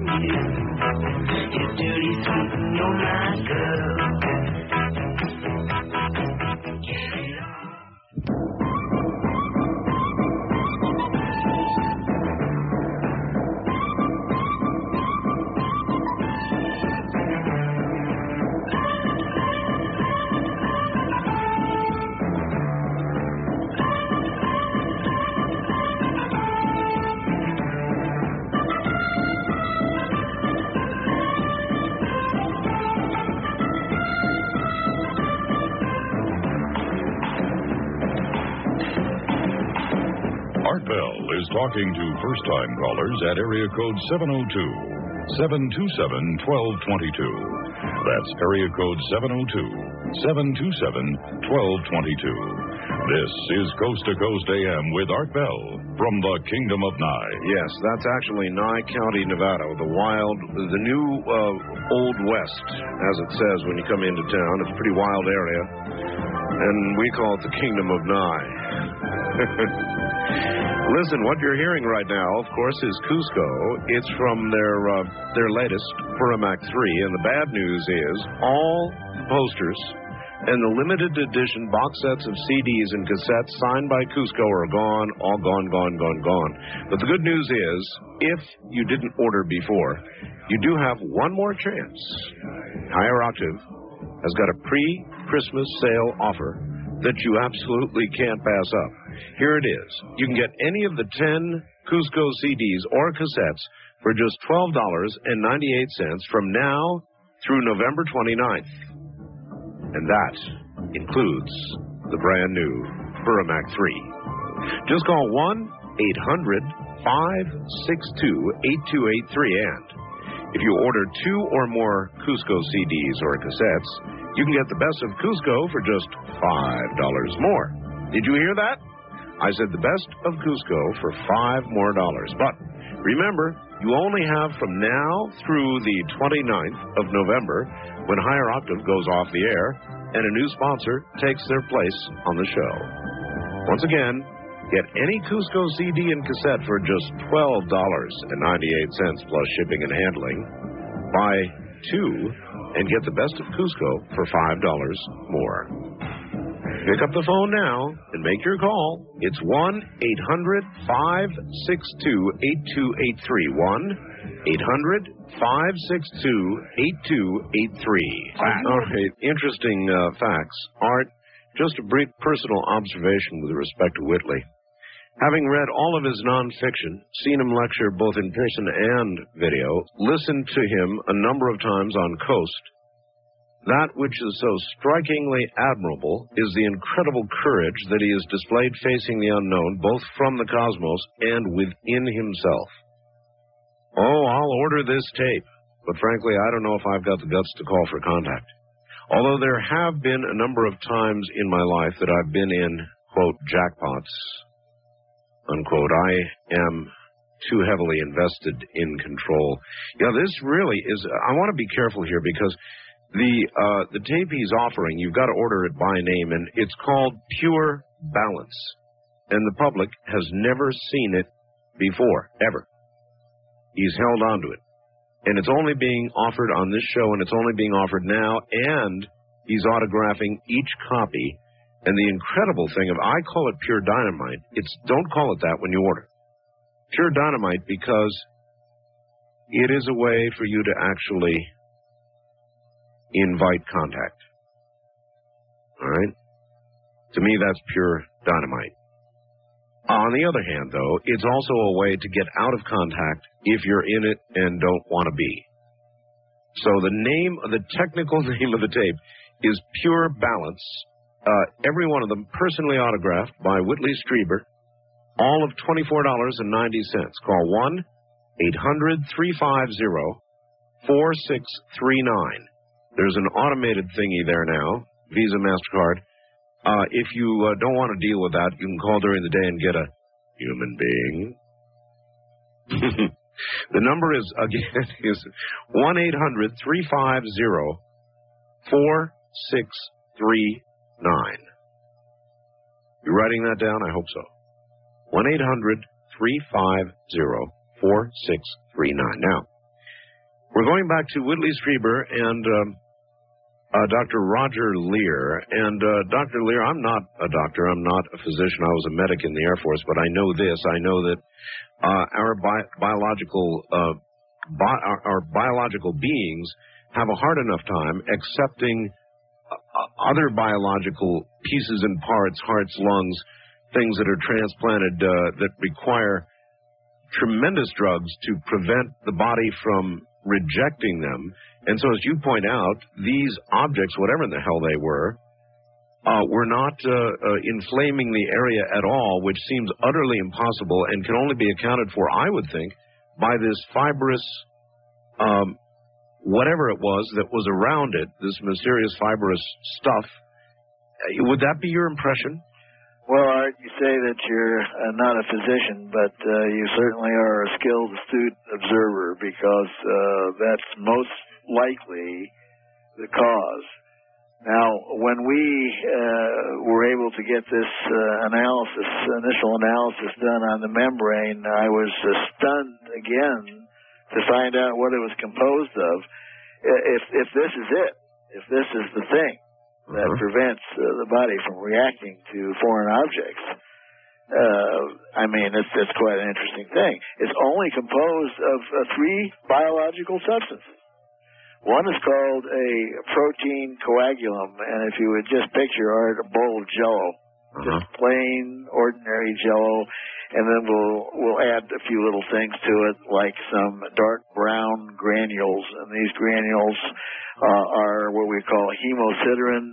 Hemosiderin is a cousin to hemoglobin, which we find in the red cells. It's an iron compound, and it's oxygen binding. So we have uh, some our bowl of Jello now. We've added a few brown granules, and then we're going to add some uh, striations to it, some uh, material which is going to hold uh, this thing together. It looks maybe like uh, strands of coconut in our Jello, and uh, you won't guess what this is, but it's keratin, which is the outermost substance of our skin. And that's it. That's in totality. That is this membrane. Now, uh, where in the world, uh, in what pathology textbook uh, has anyone ever described anything like this? And believe me, I've looked.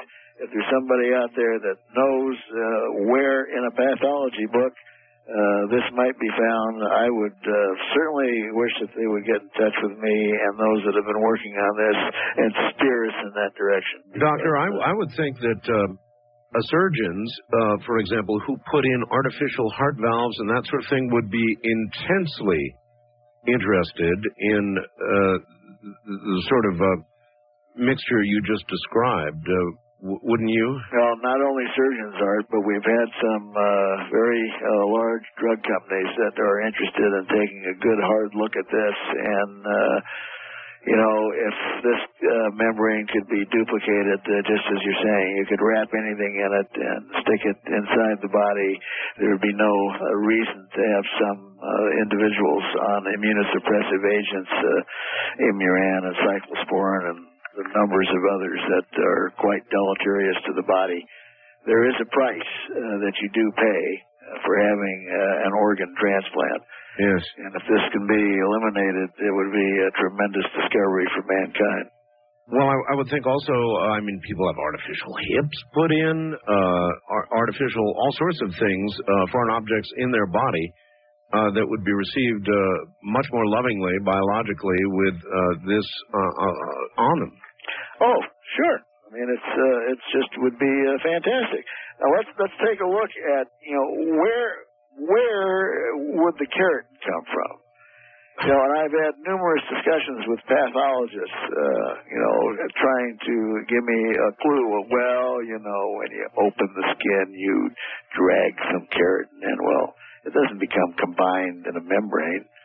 You know, it's impossible. So there hasn't been a logical explanation.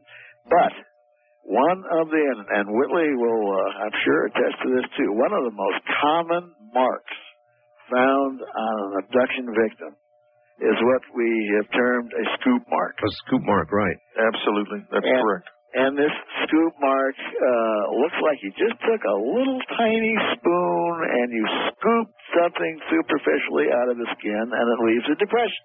Uh huh. Now, I've seen these when they were relatively new. And when they're relatively new, they have a, a very shiny uh, base that looks uh, moist. But if you go to touch it with your finger, it's as dry as a bone. When they heal, when they heal, they do not heal with a scab. Uh, everything just kind of goes back to normal, and there you are with this little scoop mark in the skin. Well, jumping ahead a bit, I, I think the light bulb just went on. uh, I, I, I, let me guess. I'm just going to guess. Uh, could it be that they are taking that little scoop uh, to be part of the mixture that they put together to coat their implant with? I think you're right on. And when I give you this other little part of the puzzle, you'll have. Get have ready for uh, this. This is amazing. You'll be uh, amazed. Uh, to date, we've done seven cases. And in two of the cases that we did, we chose individuals who had something on the skin, a scoop mark. And adjacent to this, or below it, was a little round grayish white ball. Now, uh, I sent the material out uh, and had analysis done of uh, the soft tissue, including the scoop mark, and I went to several different laboratories. Uh, all the tests are uh, blinded. No one knows what they're getting or what it is. I just say tissue adjacent to foreign body Yes, sir. and they send me a report based on that. Well, all of these pieces of material, in other words, uh, two cases, you know, sent out three times. There's a lot of different specimens. Every single one came back with a diagnosis of solar elastosis. Now, that sounds like a pretty long technical medical term, but to boil it down, it's very simple. It just means that the dermis, or the deep layer of the skin, has been- exposed to a huge amount of ultraviolet. UV. Now, can you take what you just said before and, and, and think this through? Suppose that there was available a small little instrument that would put out ultraviolet. Mhm. And that little instrument could scoop keratin out of the skin and at the same time seal it with the ultraviolet.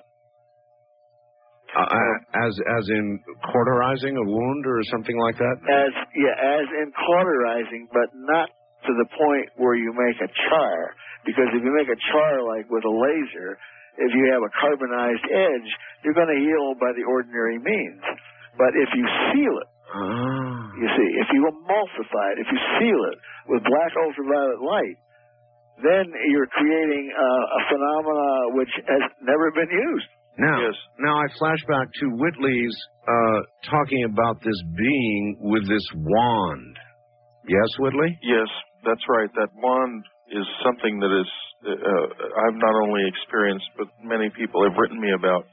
I might add, by the way, that as soon as Roger told me about this solar elastosis finding, I was on the phone to the lab I've been working with here, and as I told him I would be, they are now searching for anything regarding the use of ultraviolet light or ultraviolet lasers in surgical applications, both in veterinary and in human medicine.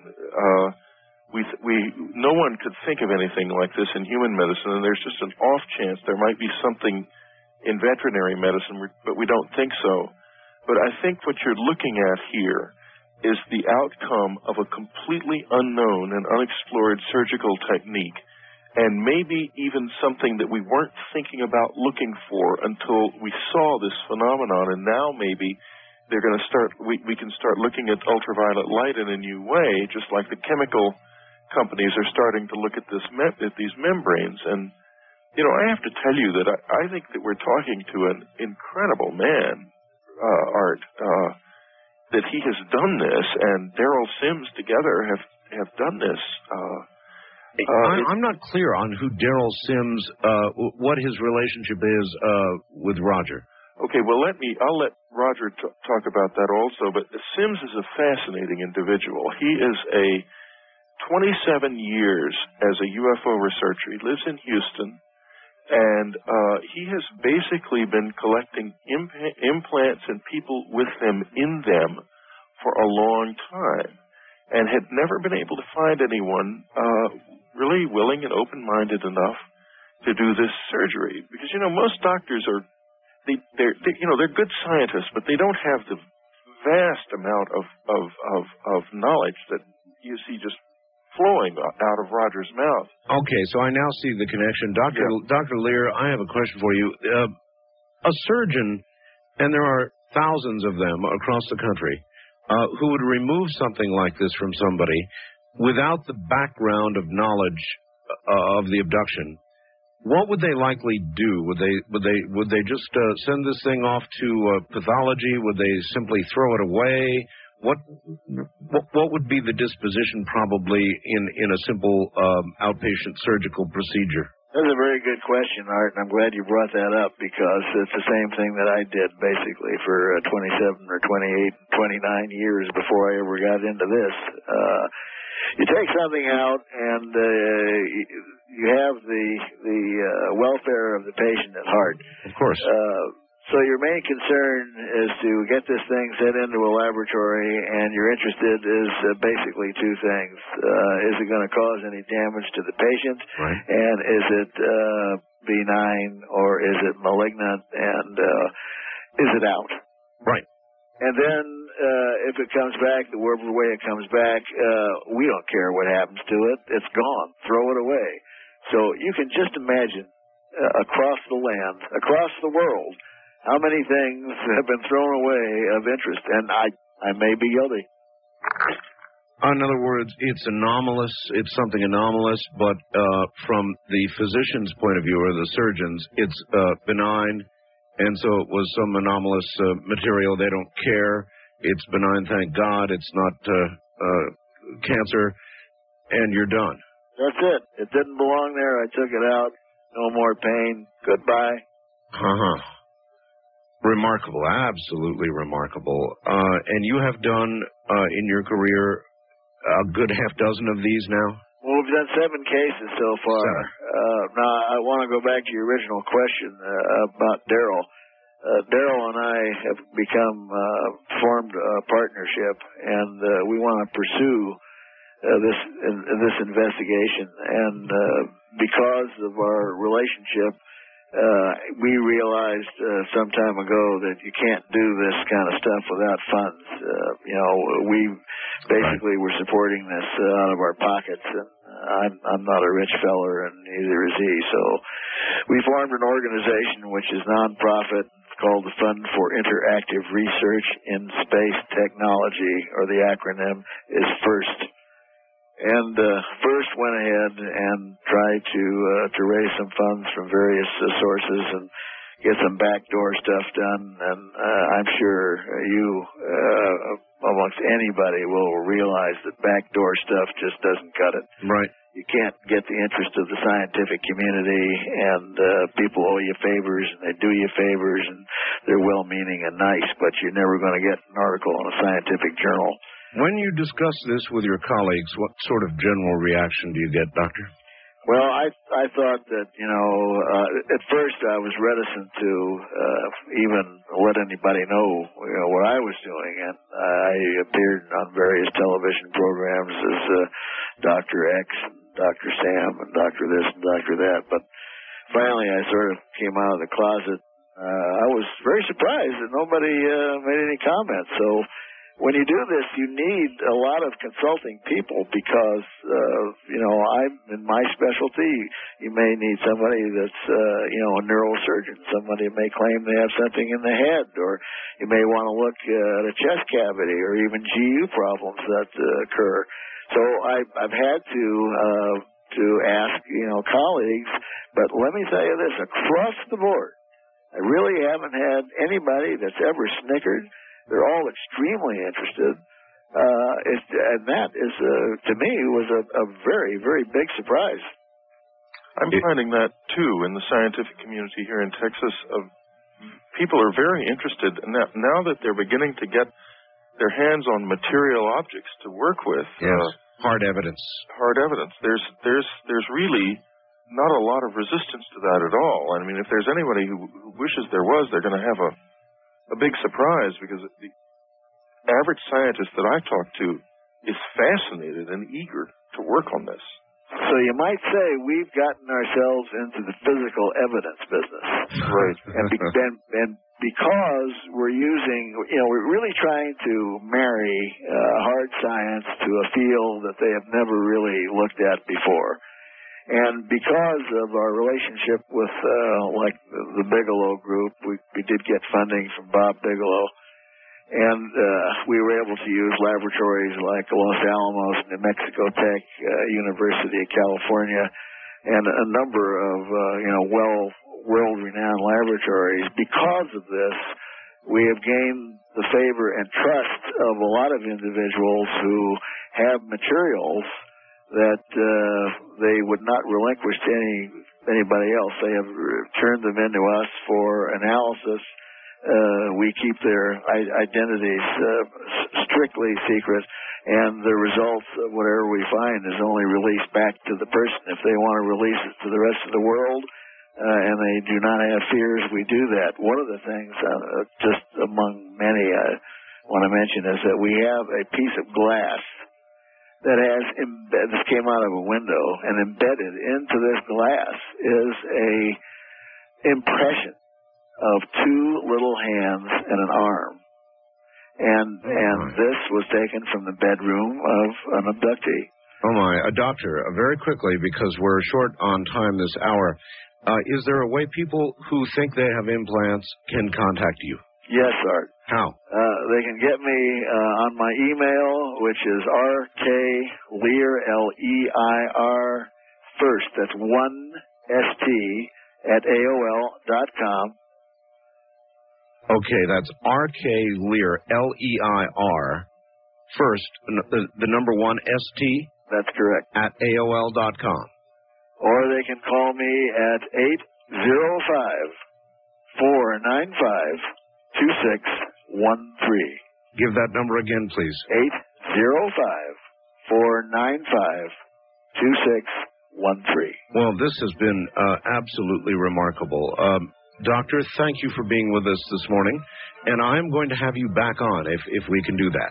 Oh, that would be wonderful, Art. And just uh, take two seconds if people want to. Uh, the doctor, we're, we're way out of time. Okay, Art. Thank you, and, and good night.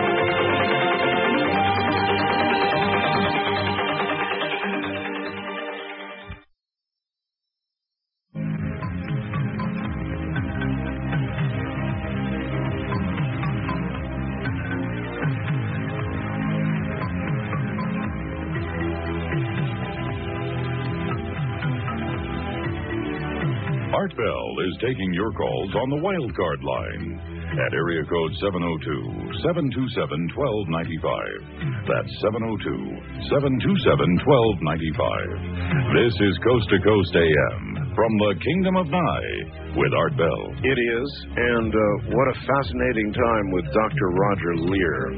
I would like to add that Dr. Leir is apparently going to make an appearance on hard copy this Tuesday, CBS at 7:30 p.m. or depending on where you are in the nation, check your guides. Uh, at any rate, hard copy this coming Tuesday if you would like to see Dr. Roger Leir. What what an hour that was, huh? Whitley Strieber back with us in a moment. Now you know uh, considerably more about implants that you than you did before. I uh, should say, uh, folks. Um, if we are a very mobile nation, we move a lot, we move around a lot, and so a lot of times children. I'm a classic case are not close to their parents. Thousands of miles or, you know, in between. Now, I would like to suggest to you that Thanksgiving is coming up, as you, uh, I hope, know, next um, Thursday. Now, I have an idea for you. If you cannot be with your parents, if you cannot be with your family, here's an idea send flowers. You know why? Because even though you're not there, and even though they're uh, having Thanksgiving dinner, your presence will be all around them. I mean, simply all around them. It's that. Uh, it's that has that much impact when you send absolutely fresh flowers. A flower company that really is a flower farm. All they grow is miniature carnations. They do one thing and they do it very well, and they sell them to you wholesale and the deal is sweet and simple $42.95, and you get this gigantic shipment of flowers sent anywhere in the contiguous USA, uh, delivered next day by FedEx. Now, you can call them tonight and arrange to have them delivered just before Thanksgiving. Inside this big triangular box is a note from you saying, I wish I could be there, Mom or Dad which is the sweet thing to do, you know. But um, think of me when you uh, look at these. I don't know. I just made that up. Whatever message you would want to send, with your name at the bottom, all handwritten, very personal, very emotional, and extremely effective. Thanksgiving. You can order now while you're thinking about it, you know, otherwise you forget it. The number is 1 800 562 64381 800 562 6438. Well, of all the offers that I have ever heard uh, a guest make on this program, I have never, this really is the first in all the years that I've been doing this program. Nobody has ever offered a product or tape that actually uh, would allow you, if you have the cojones for it, to have a close encounter. A Whitley's tape, which has never touched the public hands before, uh, does that. Actually, it does two things. It's called pure balance, and it will either put you in a condition where you will will be subject to or will be able to have a close encounter or if you have one and you don't want it anymore, to get out of it. It's called Pure Balance. It's a videotape. It'll be autographed personally. Each box is going to be autographed personally. Whitley's about to find out what it's like to autograph a gazillion uh, tapes. And that's, uh, I would say, quite a catch. I've never heard this offered before, ever. And I've talked to a lot of people. It's $24.90 and it's a good 24 hour number you can call. I'm going to give you the number now, uh, but if you don't want to deal with a machine, you can call during the day in order and talk to a human being. About two weeks for delivery because he'll be signing his little hand away. The number to call right now or later today, but remember, this has not been offered before. It's offered now on my program. You're not going to hear it again. It's 1 800 350 4639. 1 800 350 4639. You can either try now or later today. Now, back to Whitley Strieber. Whitley, what an hour that was. What an amazing hour. Yeah. Uh, he is an, ex- an example of a real scientist who is finally taking an interest in this subject and coming up with with hard evidence. It is hard to deny this. I mean, it's and you know, to those uh, who like me are out there who think they may have implants in their bodies, Mm-hmm. uh, I have been living with this thing, consciously living with it for for ten years, since or more than that now, since 1986. Get good and close to the phone for me. Yeah, I'm sorry. There you since go. 1986, and uh, I have uh, uh, I've come through it, and I, I, what I what worries me about the whole implant issue is that it's a very frightening thing to think that you may have something like this in your body, or in some cases, I know people whose kids have them in their bodies, and uh, yet at the same time, we're all surviving. Uh, people are developing different ways of coping with this. And part of this whole experience is realizing first that that we're not maybe completely in control of things as we thought we were, and we're not we're not in the in the in the driver's seat around here as as nearly as much as we thought. But part of it is realizing that we can get back into that situation. You can gain a lot of control over your relationship with the visitors. It's amazing. It's Mhm. possible to do. But uh, I just don't. I worry about people panicking over this. I don't want that to happen. Uh, the work Leir is doing is really solid. Uh, the man is, he, frankly, he's ending the argument about whether or not something strange is happening to people and going into the body, their bodies, because it's true. It is. I was present uh, at three of the surgeries that he did, and I found it to be so emotionally moving. I actually had to leave uh, during part of it because it was overwhelming to me. It was overwhelming to my wife Anne as well because for her, she's never had many experiences, and she's a very practical, down to earth person. To see these objects coming out of people we knew was incredible. What an extraordinary experience. Yes. And then I started uh, working trying to have an implant removal program, and we were all set to go. We had, if you can believe it, in the two or three days, I put this on my website, there were 125 emails from people with strong evidence of implants in their bodies. And then uh, the funding fell through at the last minute. And uh, we'll do it again. I mean, I'm going to get the funding, and we'll we'll do the program. But I just want listeners to know that there are an awful lot of people out here who are surviving with these in their bodies and living perfectly normal and good lives, me included. Yeah, you included. Um, it's not had a profound um, effect on your life, so I guess if that's normal, it's normal. But Well, it's something I would like to be in control of. I would like to know exactly what these things are doing and if they can be gotten out. And I want I want to be able to make an intelligent choice about that too. And it's it's people like Leir who are going to help us do this. Indeed. All right. Oh, let's switch gears a little bit. I wanted, uh, and it looks like we we will have the time. There is, Whitley. There has been something going on in Mexico. Yes. Now for years, literally, I think years. That is is just um, almost indisputable. Um, there have been so many UFOs, so many anomalous objects in Mexico. We have reports from reliable sources that airliners have collided with the damn things. That's right. Uh, there has been uh, damage documented to airliners.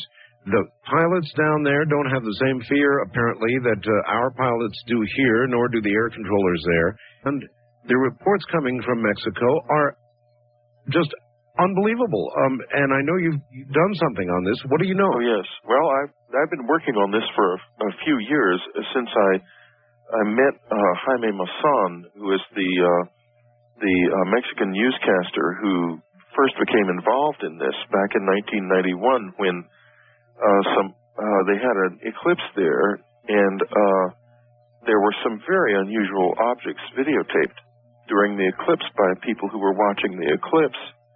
In the U.S., these were said to be uh, uh, images of the planet Venus. It turned out, however, that Venus was not in the same area of the sky as the sun. And one researcher, one or two researchers, even went so far as to say that you could make video of Venus that looked just like the objects that they had videoed down there. So I went out to do this because I was eager to to to disprove this video if if I could, as I am with every piece of evidence I get. And it turned out that the images of Venus that you take with a with a video camera are nothing like the objects that were that were filmed down there. That was just the 1991 episode. You know, I, I've thought for a long time that the reason we don't see a lot of anomalous objects in the sky, even at night, is because we don't look up. Now, during an eclipse, everybody looks up. Everybody's looking up. And there was this huge response. Everybody was looking up. Jaime was on television from uh, on one of the on, they have programs there that go on until interest dies down, call in television programs. Right. And this was a program that normally ended at two two o'clock in the morning, I believe it was. Finally, everybody in Mexico became so exhausted trying to get through to the program, they gave up and it ended. Uh, it, there, there was that much interest, and the result, I think, there was a response because subsequently, since then, Mexico has had the most extraordinary series of UFO ex- uh, in, in, encounters and films and videos ever made. Uh, the there some of the material is available uh, here in the United States in uh, a couple of videos distributed by Britt and Lee Elders uh, Yes. called Masters, I believe, of the Stars. And uh, uh, but much of it still has not been seen. There are remarkable pieces of video. One is a video of an apparent alien, which is as close to being authentic as anything we have. Uh, it's a remarkable little piece of video taken by a woman at night who came home to find this strange glowing in her backyard. Now, what makes it so incredible is that the night before, there had been a UFO hanging over the town of Metepec where this video was made. And uh, it had been observed on the Mexico City uh, uh, uh, tower radar, as well as observed from the town of Tula nearby, visually by air traffic controllers. And like you say, unlike it, and they told Jaime Maussan all about it. So th- Now, Jaime Maussan, for those who don't know, did the equivalent of 60 minutes. In fact, it was called that, I think, in Mexico. That's right. Uh, for years and years. So he was a Class A anchor. absolutely the Mike Wallace of Mexico. Sure. and he still is. I, I Jaime and I are together fairly frequently, and when he comes up to San Antonio, uh, when we go out to the 8:30 Mexicana flight back to Mexico City to to, to uh, take him to the plane, everybody on the flight immediately recognize him. He's a superstar in Mexico. Uh, in any case, here's what happened after the the, the UFO was observed over Met- Metepec. The next night, the lady took this video of this strange thing. The next day, they found that a cornfield where the creature had been moving toward was all trampled down. Now, incredibly, over the next few weeks, uh, the the tower kept reporting to Jaime that this UFO was reappearing in different places around the area. He took it and went to each coordinate that the tower had given him, and in each place found the same thing. The crops had been crushed and trampled under the area where the UFO had appeared. It's a remarkable story. Did they uh, did they do uh, you know in this country uh, and England when they have crop circles uh, and crops are affected one way and another, uh, Dr. Levengood and others examine the crops sometimes and not find that there are molecular changes that cannot be accounted for uh, in any way at all. At least in what are considered to be legitimate crop circles.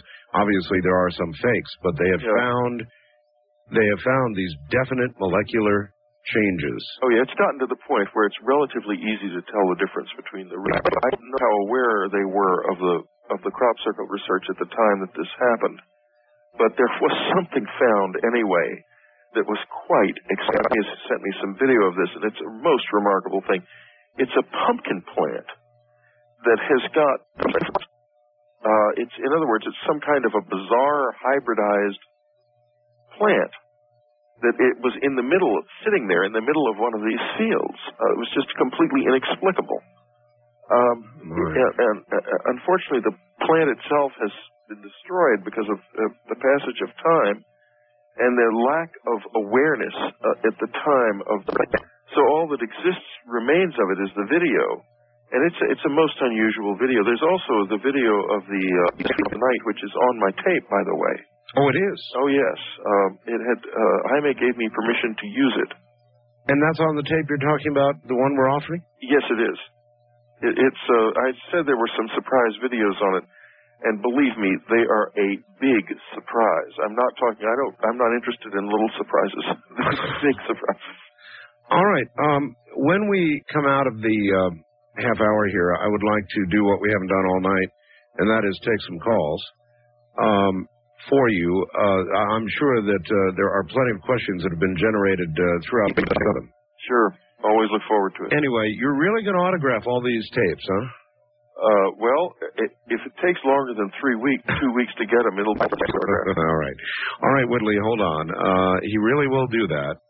And uh, Whitley, you want to be sure not autograph. You know, videotapes are shrink wrapped a lot of times. I'm, I'm going to get the flat boxes to autograph. And and so you're going to autograph the box itself. That's correct. Yes, the boxes will be autographed. Excellent. All right. This tape is called Pure Balance, and you want to order it by that name. Pure Balance. Art Bell is calling it Pure Dynamite because that's obviously what it is. Twenty-four dollars and ninety cents.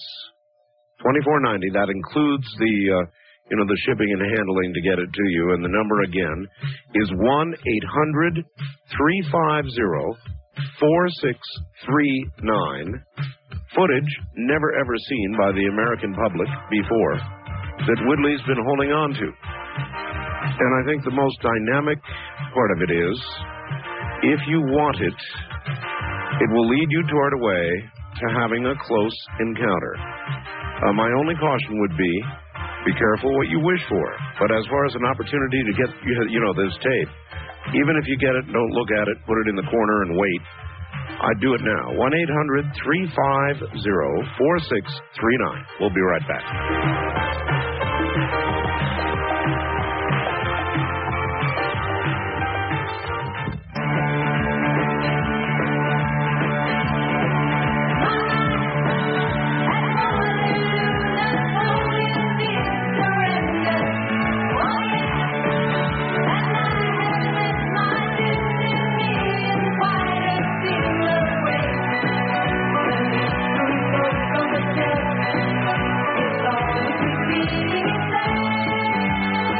Bell is taking your calls on the wild card line at area code 702 727 1295. That's area code 702 727 1295. First time callers may reach Art at area code 702 727 1222. 702 727 1222. This is Coast to Coast AM with Art Bell. It is, and my guest is Whitley Strieber. What an amazing night this has been once again, huh? Anyway, we are going to take calls coming up in a moment. All right, now back to San Antonio, Texas, uh, and a man who has just about done it again. Uh, that is, made it through the uh, the full program. Whitley Strieber, you're really Too many unusual things happen to me in the night to sleep very soundly. So Uh-huh. I'm fine. I like it. All right. Well, it's first caller line, top of the morning. You're on the air with Whitley Strieber and Art Bell. Good morning, gentlemen. Good morning. Where are you? I'm calling from northern Minnesota. Okay. Uh, let me make this real quick. Last year, pretty close to this time, early December, I sent something to you, Mr. Bell, and your uh, through the internet, and I put the topic Strieber. I don't know if you had gotten it to date. I know you're a busy man along those lines. I had met both of you in San Diego around 1975, and I had, uh, I'll just go along the lines of, a word of knowledge, a premonition, so to speak. About two years ago, I was sitting around late at night, about 2.30 in the morning, Mm-hmm. um, feeling no pain, just sitting around, just on an average night. And the strangest thing happened. I had just previous, about three weeks before, picked up a reel-to-reel, a tape recorder. Um, never ran through it, figured out how it worked and everything like that. But I had gone to various garage sales and picked up a bunch of old 8-track tapes because I figured the tape was about the size that would be close. So in patching together all this tape work, I um, had two 10-inch reels, blanked both sides out, and had an argument with uh, the girl I was living with at the time as, do you love this machine more than me kind of thing. Well, the oddest thing is I finally figured out how the controls work, the simul sync and everything like that. Yes. Recorded a couple of songs, and late one night, before I had even plugged it into the back of a quad receiver, I half jokingly, sitting on a couch, when she said, "Well, you you you're gonna crash tonight or what?" I said, "Yeah, give me a minute." I set it, the blanket tape out, and there's a little arm that you kick up to kick the motor and drive. Yes. And she yelled at me again, and I just went off to bed. Was the next morning, she said, "You know, I know you got back up. You got off the couch, and I heard you playing with your blankety blank reel too." I said, "No, I never touched it." Argued for about three days. Make a long story short, about three and a half weeks later, after I blanked out the rest of the tape, flipped over a 10 inch reel, I came across these three sounds. And in reference to the internet message that I sent to you, Did you I have me- no idea where they came came from. I thought at first maybe something was not hooked up. Well, you might you might be all. surprised, caller, to know that your uh, story is not unusual, and there are many many people who have recorded things on electromagnetic tape that um, uh, simply can't be accounted for. It's an intelligence to the realm of video, of course. Did you send those sounds to me? Uh, no, I think he sent them to me, uh, uh, Whitley, and um, I don't recall them. Because somebody sent me some absolutely extraordinary sounds, and I have it, we somehow or another misplaced the tape, and it's something that I have regretted losing for about two or three years. Well, uh, again, I'm going to remind you to stay close to the phone for me, and uh, if that's the case, then give your email address out, uh, and maybe you'll get uh, another copy. Well, they have to send it to my snail mail address, which is All right. 5928 Broadway, Wait a minute, 5928 Broadway? Uh-huh. San Antonio, Texas 78209. And I must apologize to everyone who tries to send me email. I strip my messages once a week, and it usually and and then people can't get through. It's just overwhelming, and I can't deal with it. It has to come by snail. Okay, I'm I'm having exactly the same problem with email. I'm, I'm I don't even know how to deal with it. It's a- anyway. Your snail mail is Whitley's. Seven eight two zero nine. All right, so uh, send them again, uh, caller, and Whitley will deal with them. So will I. Uh, Wildcard line, you're on the air with uh, Whitley Strieber. Hi. Hello, how are you today? Okay, sir. Where Um, where are you? I'm in Seattle, Washington. Seattle. Okay. And um, uh, I, I work for a major U.S. carrier. I've been with a carrier for 18 years. Aircraft carrier? Uh, U.S. carrier, yes. Um, like I, I hesitate to mention the name of the airline. That's all right. Don't. Okay, so 1994, I'm uh, in the evenings, uh, received a call in a reservation center from a gentleman. I pulled up an itinerary, and we have extensive information about the passengers. It's confidential. Sure. Um, uh, had an extensive world uh, itinerary, global. Uh, at that time, we I took the call and and helped him. Uh, it was about a 30 minute call involved, and it was very extensive, very uh, uh, detailed. Uh, at the time, I saw that this gentleman worked for the Department of Defense, okay. and um, we developed a rapport on the phone. I helped him, uh, cordial. Um, I asked him a question. I don't know why, but I asked him the question. Can you tell me anything about um hesitated. There was about a five second pause. Now I know this gentleman, he knows me, he does not know me, and I don't know him. Mm-hmm. An allegory. He said, Imagine if you are uh, starting to raise a plant from a seedling and you watch it and you fertilize it, you uh, water it, you let the sun come in, you protect it, and you study it. And then he stopped. I said, Is that us watching someone else, or is someone else watching and protecting us? Or what? And he said, I think the latter. Hmm. And then I asked him, Is there any literature that you could recommend? Now, this gentleman works for the Department of Defense. He's all over the world, and he states, Get the book Communion. That blew my mind. My hair stood up on the back of my neck. Yep. And quite frankly, I'm I've always been a skeptic. But I don't know what happened that night, but we connected.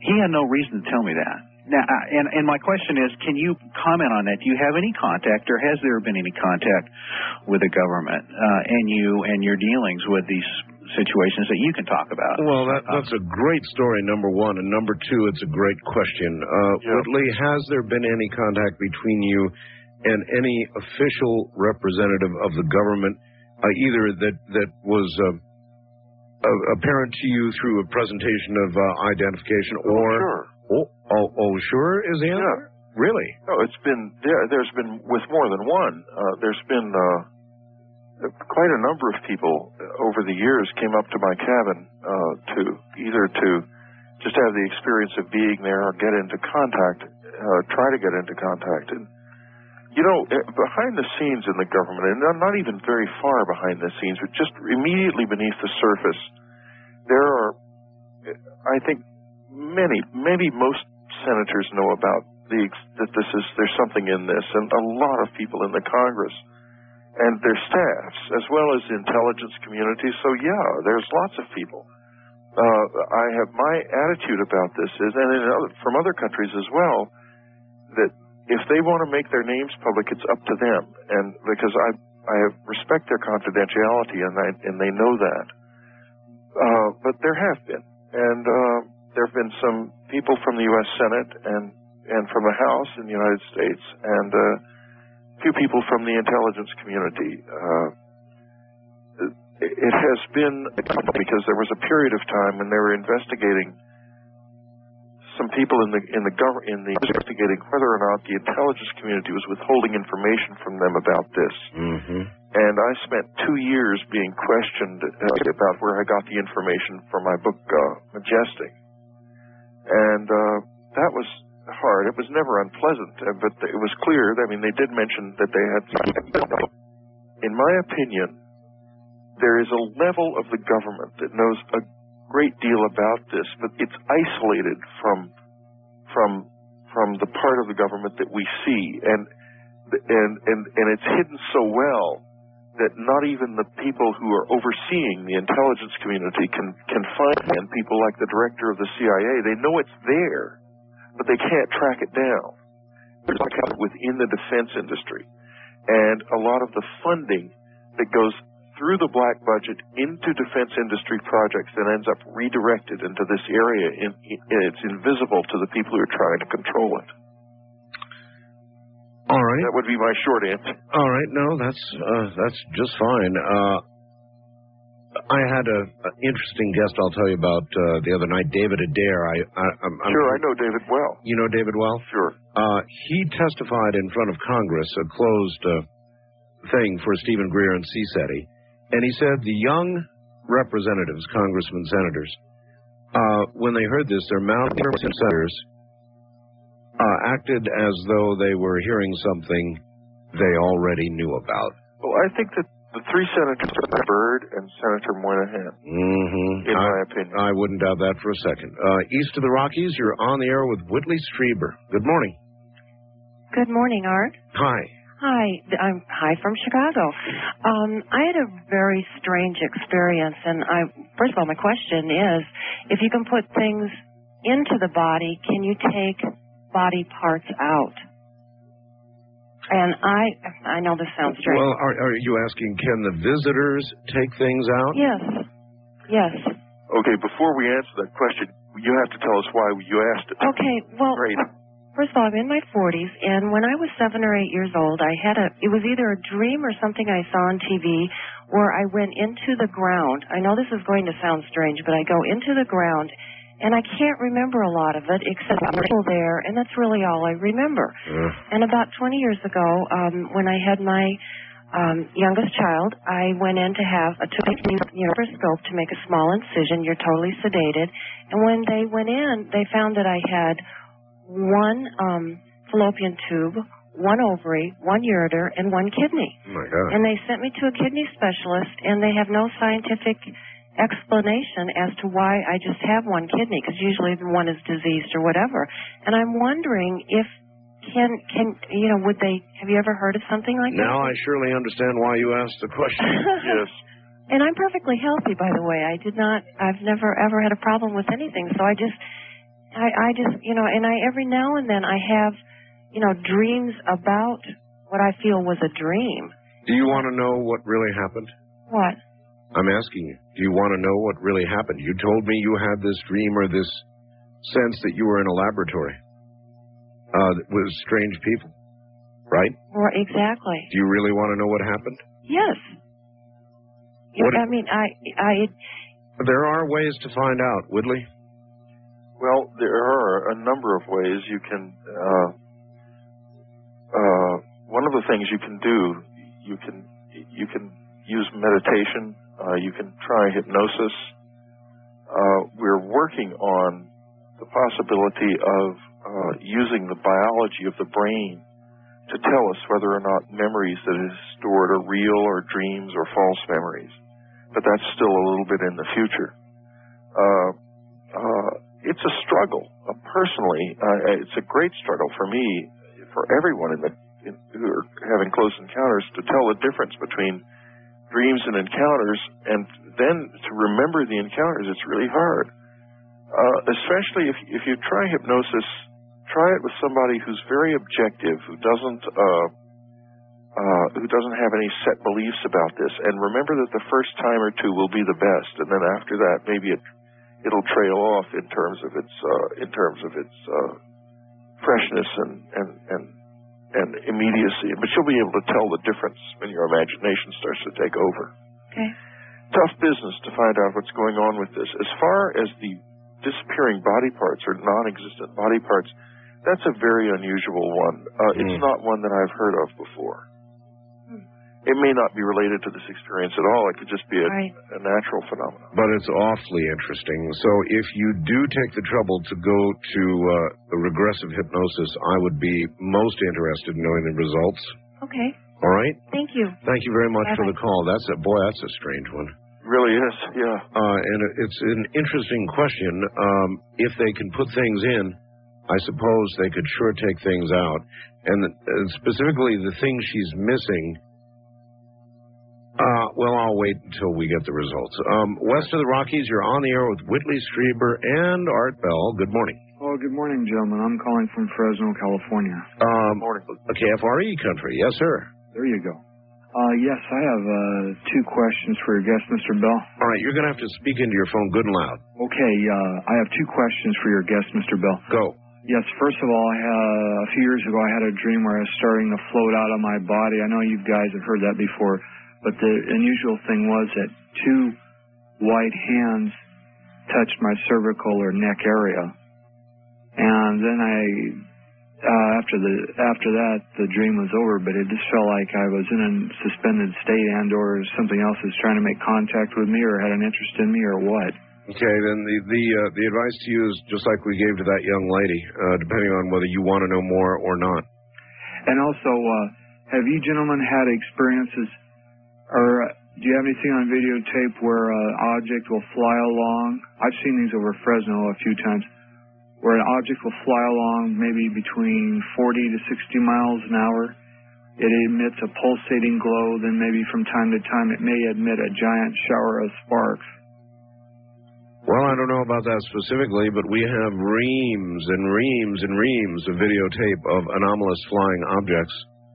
There is some videotape that I have not seen yet that's just been made in Scotland of an ob- of objects that are like whirling uh, whirling groups of lights. But I don't think there's any. There are video. There's also plenty of video of objects that are pulsating, but nothing of of anything emitting a shower of sparks that I am aware of. Whitley, did you uh, think really hard before deciding to release this Pure Balance tape?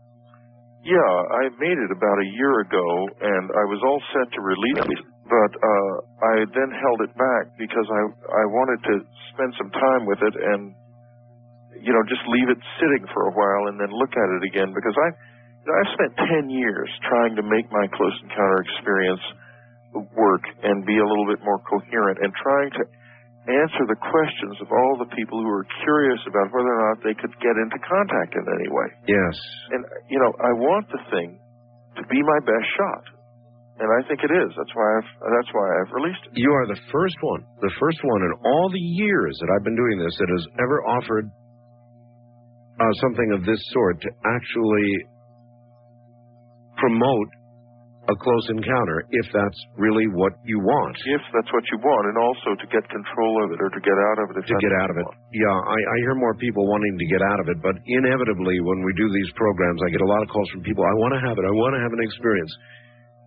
And I, I've never been able to cozy up to that idea myself, but uh, but there are a lot of people who apparently want it and aren't afraid of it. Well, I've always thought, you know, I know a lot of people who'd be willing to trade.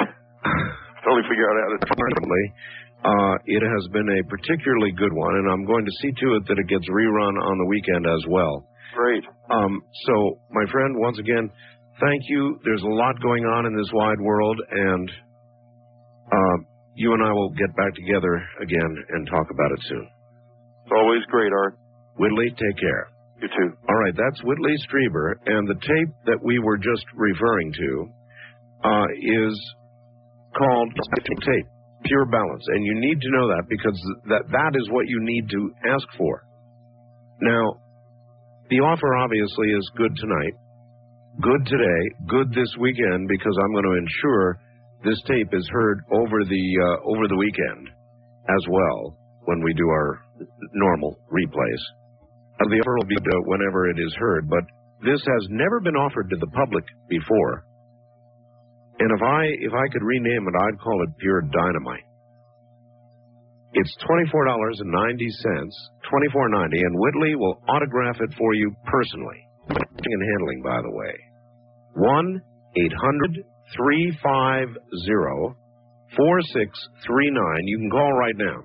That's one eight hundred three five zero four six three nine, or there will be human beings to take your order. It's your one opportunity to get this never before released. Probably never again. 1 800 35. What a night. From the high desert, I'm Art Bell. Good night.